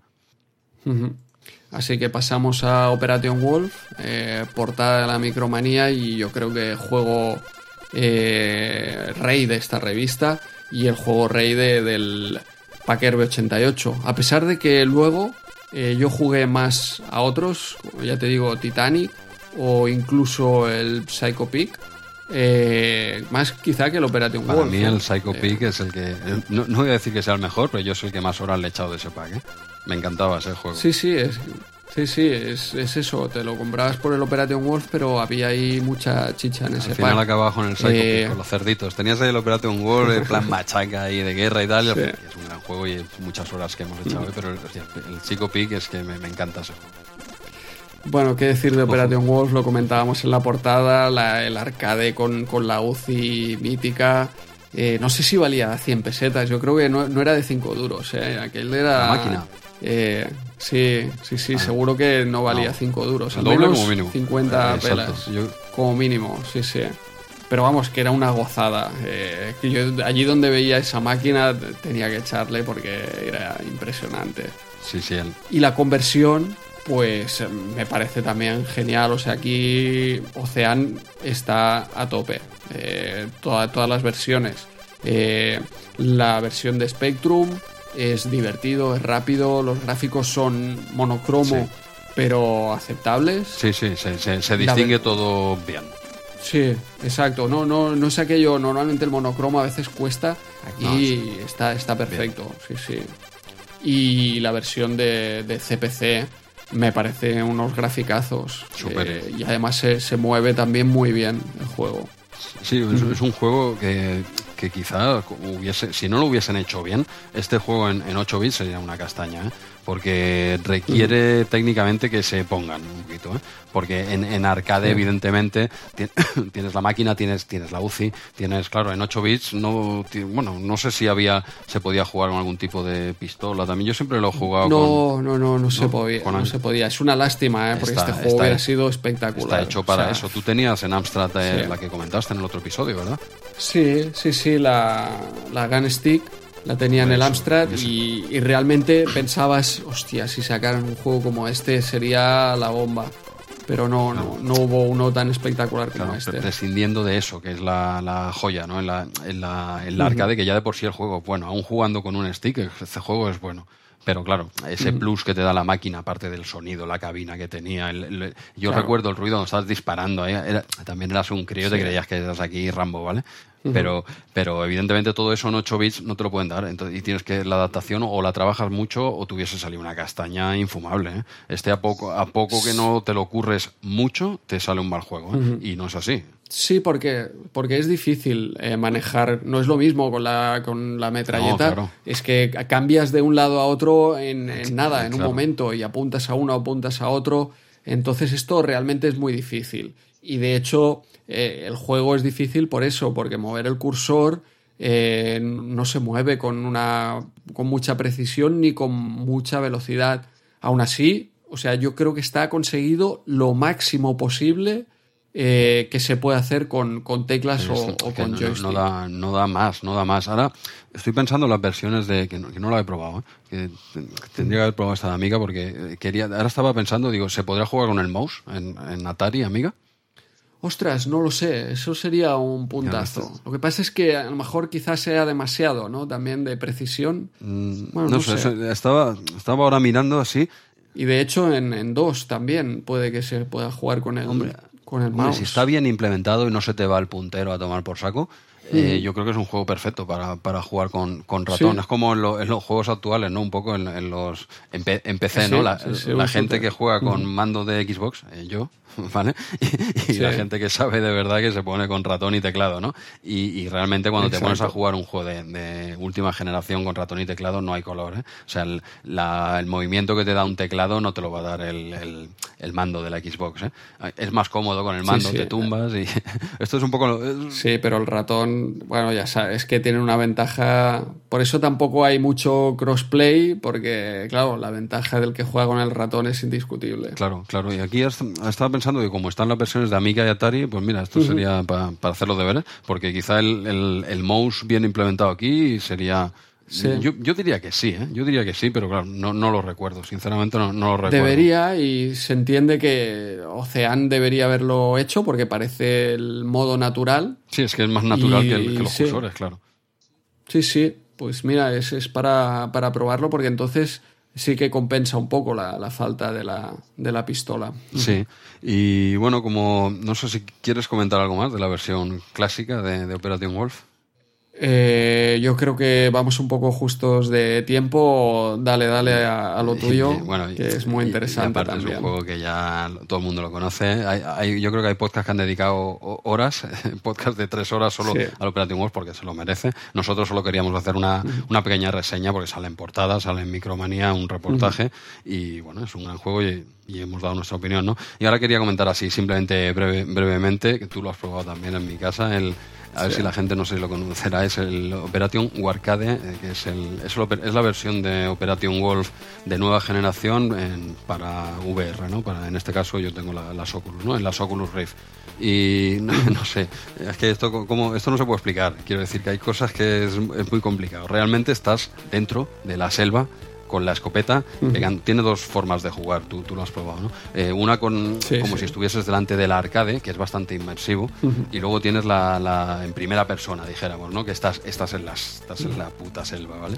Y, estás ahí dentro y disparas, pero los, los, rivales son más pequeñitos, ¿no? Es, se nota que tú no eres uno más en medio del bosque. Luego hay pantallas que sí, que, que, los, los, oponentes son igual de grandes que tú, porque en este juego mete más cositas. Llevas helicópteros, eh, haces batallas de un uno contra uno con cuchillo, le mete más cositas, ¿no? Pero bueno, es el, es el Operation Wolf en, en VR y muy, muy, muy, muy respetuoso con el clásico. ¿eh? prácticamente todo el juego se juega desde un lateral, igual te va pasando delante todo.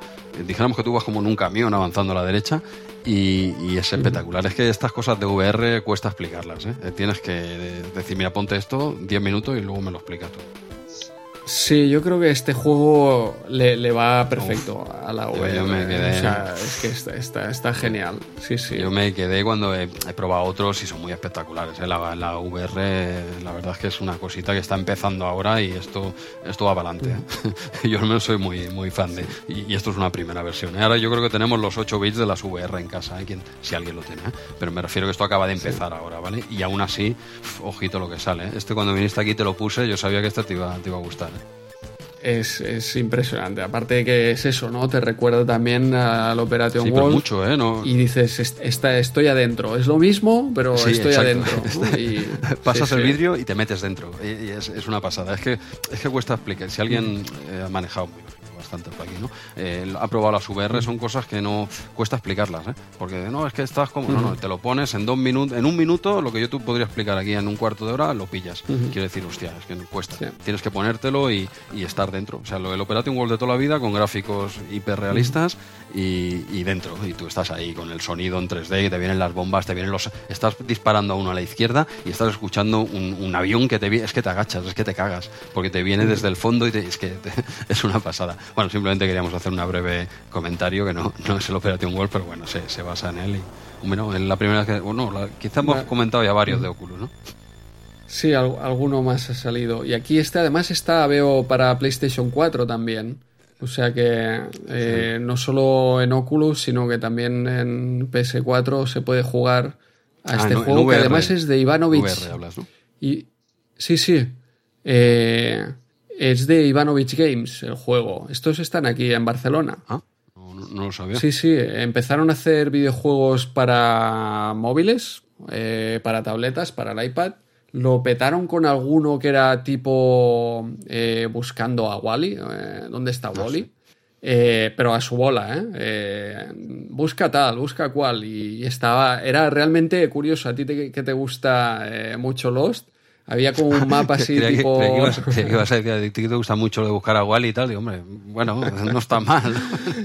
Perdona. No, había un mapa ahí tipo, tipo la isla ¿Ah, y, salían detallitos, salen detalles muy, muy buenos. No, no, el juego, eh, yo porque lo jugaba con las niñas, porque era así tipo simple de, de dónde está Wally.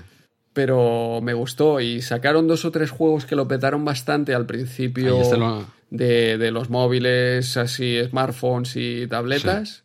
Y mira, han, crecido y, están haciendo. Lo han hecho ellos, este. Realidad virtual.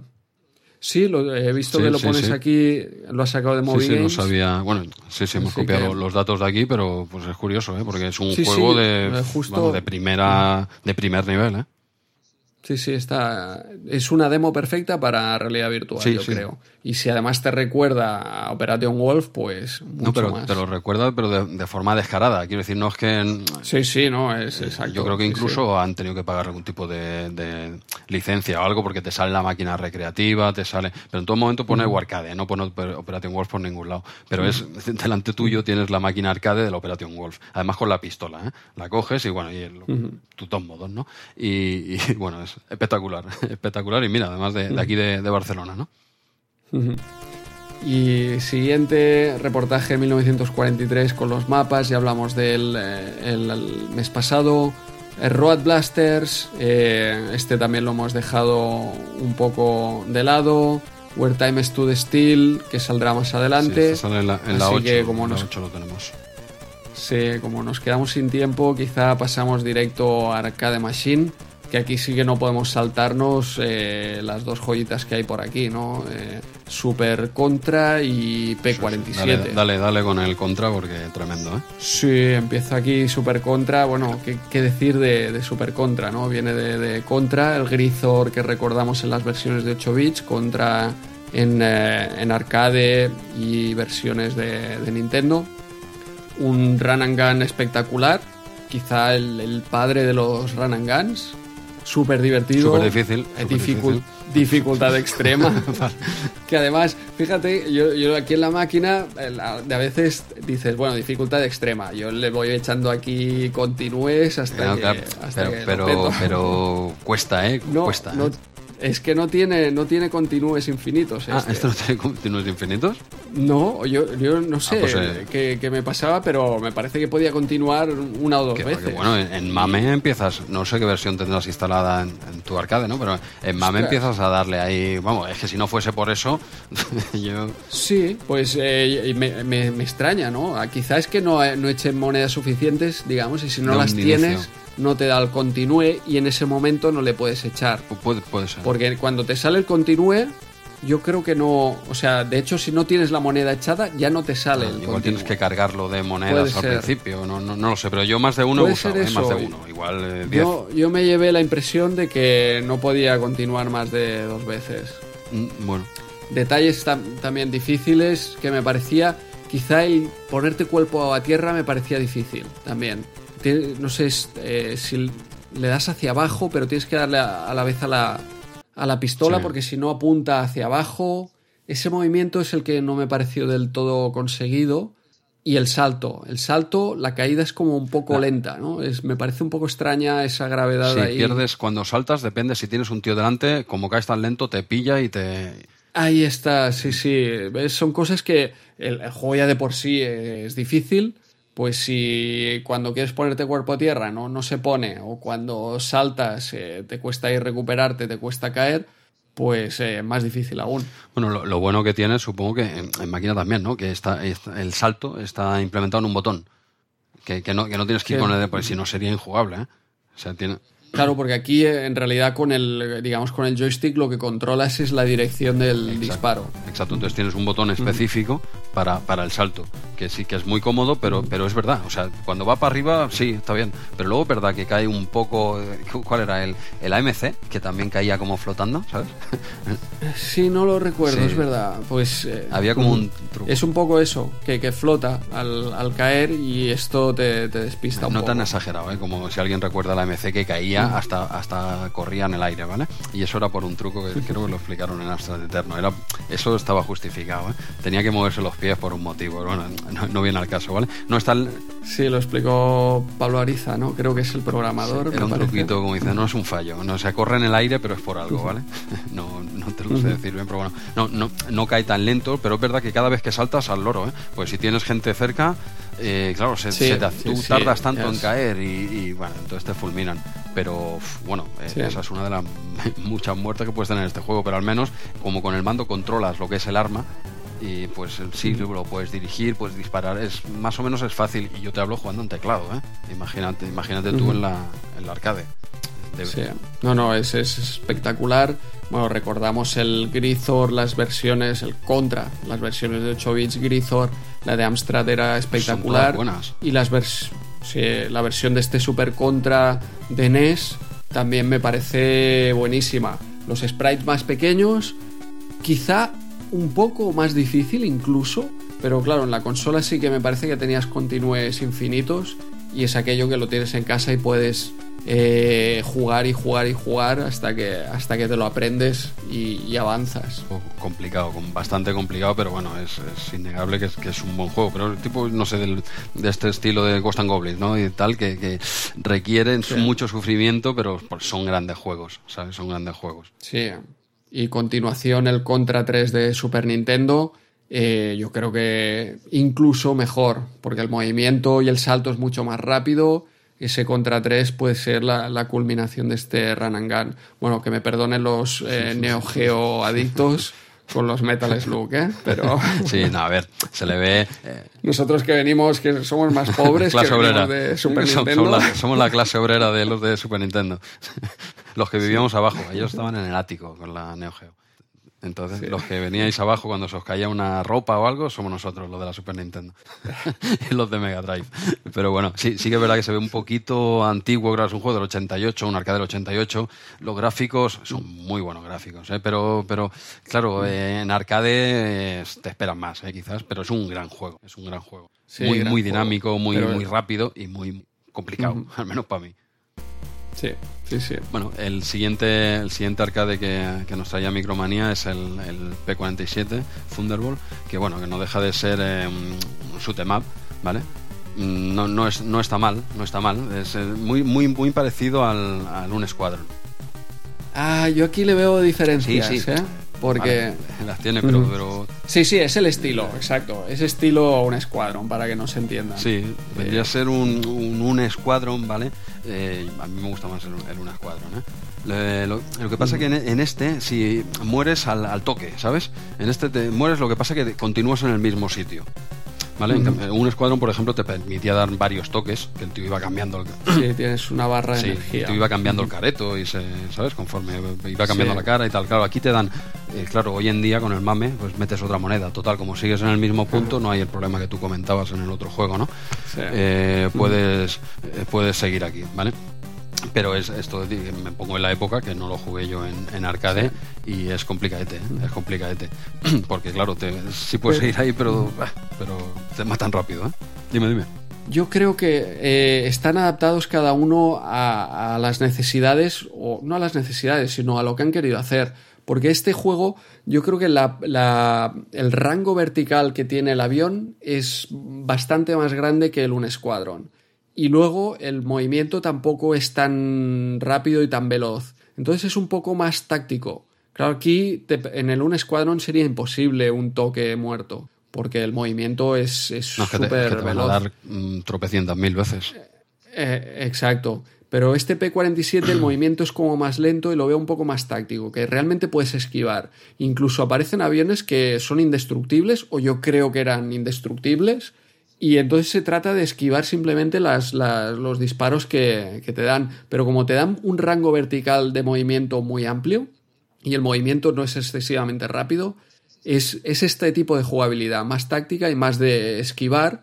Y además tienes el, el tema del bombardero, ¿no? Que vas eh, también bombardeando eh, todo lo que hay abajo, o incluso puedes ponerte por encima de los aviones y, y lanzar bombas hacia sí, abajo. Pues esto no lo habíamos comentado todavía, pero eh, pues, tienes dos botones de ataque. Uno sería el disparo normal de, de, de lateral, de izquierda a derecha en este caso, y luego tienes el, el que deja caer las bombas, ¿no? Hacia abajo que es para matar eh, pues, los enemigos, los, no sé, los, las tanquetas estas que tienes que salen, disparan hacia arriba, bueno, todo lo que esté a nivel de tierra lo puedes ir matando con estas bombas que dejas caer como en una parábola, ¿no? Eh, eh, también tienes sus, sus eh, bombas especiales, dijéramos, vas cogiendo premios, lo típico de estos juegos, tampoco innovaron nada, ¿vale? Pero, pero es un juego que al menos te permitía avanzar un poco de un inicio, te podía enganchar un poco porque no, no es de estos un, a saco, ¿no? No es un bullet hill no es No, no, no, no ni, es ni mucho menos. Un bullet hill de esto que, yo que creo no que- puedes, que, que a los Sí. dos minutos estás muerto. Dice, yo no meto aquí cinco duros ni Claro. loco, ¿no? Pero este te, te dejaba Sí, un poquito sí. al principio. Porque es a un toque, pero es lo que te comento. Tienes mucho espacio en la pantalla para esquivar. No es aquello como el R-Type que, que es muy estrecho y enseguida tocas al suelo o a la parte superior. Y a pesar de que hay muchos enemigos y muchas balas, pues bueno, se, se esquivan eh, razonablemente bien. A mí la verdad es que me ha gustado y además había una... La conversión yo creo que a ordenadores estaba bastante bien. Creo que era de Brotherhood. Y la versión de Amstrad, por lo que recuerdo, los gráficos estaban muy bien. En 8 bits. Que era. Me parece que, que era este del que estoy hablando. Y. O sea que, que, vamos, que se hizo una, una buena conversión. Sí, sí, no, eso. Me viene a la mente ahora el Un Squadron, como de- comentabas además. Que además recientemente me lo pasé aquí en el arcade también. Ah. Eh, vino. bueno, vino. Vinieron unas amigas del cole de las niñas. Las- las pusiste y- ahí a jugar al un- al Un mientras, mientras, no, no, no. Mientras ellas jugaban, padre. eh, el otro padre y yo estábamos aquí, nos pasamos el un escuadrón entero. Sí, o sea, yo lo, lo considero. Nos quedó el brazo ahí de, de disparar y de, y de mover. eh, hecho a mí polvo, pero- me, me gusta más, o al menos tampoco justo. Yo este lo acabo de descubrir ahora, dijéramos, un escuadrón llevo ya toda la vida, no, no soy parcial diciéndolo, pero, pero simplemente por la estética, ya ni siquiera por la simplemente por la estética de aviones de este tipo y tal, eh, lo primero que me vino a la mente es el, el Un Escuadrón, y es muy similar. Y, Sí. y bueno, y es un juego que al menos te deja avanzar un poquito, y pero lo que pasa que no sé si te ha pasado a ti también, que en alguna fase a mí me ha echado para atrás, y creo que es porque no he matado a todos los enemigos. Eh, eh, no, no, los, no los que van volando, dijéramos, los otros aviones, sino lo- los barcos que tienen algunas tanquetas que disparan, Sí. te, te echa para atrás. Ah, pero ese, yo creo que, pero entonces le haces otra, Sí, otra, haces otra pasada pasada. y te vas cargando todos los trozos del barco. Sí, ese llegué hasta ahí. Sí, pero, Y ese me lo, me lo acabé de, de destruir ese vale, barco. pero no, no- tenía la duda de, de me echa para atrás porque no me las he cargado en una primera pasada o es porque forma parte del juego y tienes que volver para atrás, te, te echa el scroll para atrás y luego vuelta a barrer todo. No, no, no lo sé. Yo creo que es- te, te lo tienes. En, el Un Squadron también tiene alguna fase así, echa- ¿verdad? Que sí, bueno, que, que giras, llega el avión y hace como un giro y entonces va hacia la izquierda y, y tienes que hacerle otra pasada. a- puede que fuera el enemigo, el último enemigo de un escuadrón. Te, te lo digo porque justamente es lo que te decía que Lo has lo hecho. he jugado Yo recientemente. Me lo hace pasé. ya unos cuantos años, pero bueno, tenía, quería preguntártelo, digo, tenía esta duda, digo, he echado- ¿me ha tirado para atrás el juego porque no ha acabado con todo o, o- o no? O forma parte del guion, ¿vale? Y te lo venden para aprovechar escenarios y alargar un poquito más y que la gente Sí. mete ahí monedas y que saquen pasta, que es de lo que se trataba en la época, ¿sabes? Y, por, eso te dejaba, me imagino, ¿no? Seguir en el mismo punto, decir, mira, eh, puedes seguir aquí que has avanzado tanto, pero eh, billetes, mete aquí pasta, ¿sabes? Y te, y te dejamos seguir. Eran máquinas para sacar dinero, evidentemente. Sí, pues eh, vamos súper apretados. Este Retromanía 30, que va a ser también como Micromanía número 6, un número extra, eh, el extra de antes de, Navidad. Pero eh, antes de acabar, sí que me gustaría comentar en la contraportada. Él busca las diferencias, porque en este caso sí que es bastante interesante. Tenemos portadas de, de Fantis y del Game Over 2 que, es el mismo juego en realidad. Fantis se llamó aquí en España, que se exportó como Game Over 2 a, Reino Unido. Sí. Y además cada, cada uno hizo... Tienen portadas diferentes y de los dos grandes. Eh, Fantis de Azpiri y Game Over 2 de, de Rollo. Eh, o sea, dos pedazos de portadas impresionantes para el mismo juego con diferentes nombres en, diferentes países. Sí, como mira, Micromanía lo dejé, dice, ¿por qué pasa esto? Dice, bueno, dice, no nos preguntéis porque eh, carecemos de la mentalidad británica, como diciendo, no sé por qué lo han hecho, ¿vale? pero, pero sí, sí, era una curiosidad que estaba bien destacarla. Bueno, ya hemos llegado al final de Retromanía 30, episodio 6. Esperamos no haberos aburrido mucho con nuestras retrobatallitas de abuelo cebolleta. Ya sabéis que intentaremos mejorar, pero nos conformamos con no. Jesús, eh, ¿no quieres comentar la contraportada de tu Micromanía 280 antes de acabar el programa? Ya que te has gastado la pasta en el kiosco, me sabría mal que no le saques todo el partido posible. Bueno, ya, ya está bien de cachondeo, ¿no? Un pequeño error lo tiene cualquiera, ¿no? Un pequeño error de 30 años. Ok, Andreu, eh, esta me la guardo. Te recomiendo que de ahora en adelante estés muy atento porque a la mínima que patines, allá estaré yo para recordártelo las veces que sean necesarias. ¿Cómo sois los usuarios de MSX? No perdonáis ni una. ¿Qué es coña, joder? No me hagas hablar de cuando viniste a Amstrad Eterno 2017 y te saltaban las lágrimas de emoción al jugar por primera vez en un CPC al tesoro perdido de Cuauhtémoc y Adiós a la casta, episodio 2. Aún recuerdo lo que dijiste a gritos. Fue algo así como por fin he visto la luz. Jamás volveré a los cutreports del maldito. Andreu, Andreu, Andreu, eh, no es momento de aburrir a la audiencia con batallitas sin sentido, eh, que seguro que no le interesan a nadie. Quizás en otra casa. Eh, ya va siendo hora de dar por finalizado este atropellado episodio de Retromaniata, que es tarde, ¿ok? Claro, claro. Alan, dame paciencia. Pues hasta aquí nuestro repaso a la revista Micromanía 6, correspondiente a noviembre de 1988. Sí, Jesús, 1988. Venga, que ya paro. Eh, nos vemos el mes que viene, en el lejano diciembre de 1988.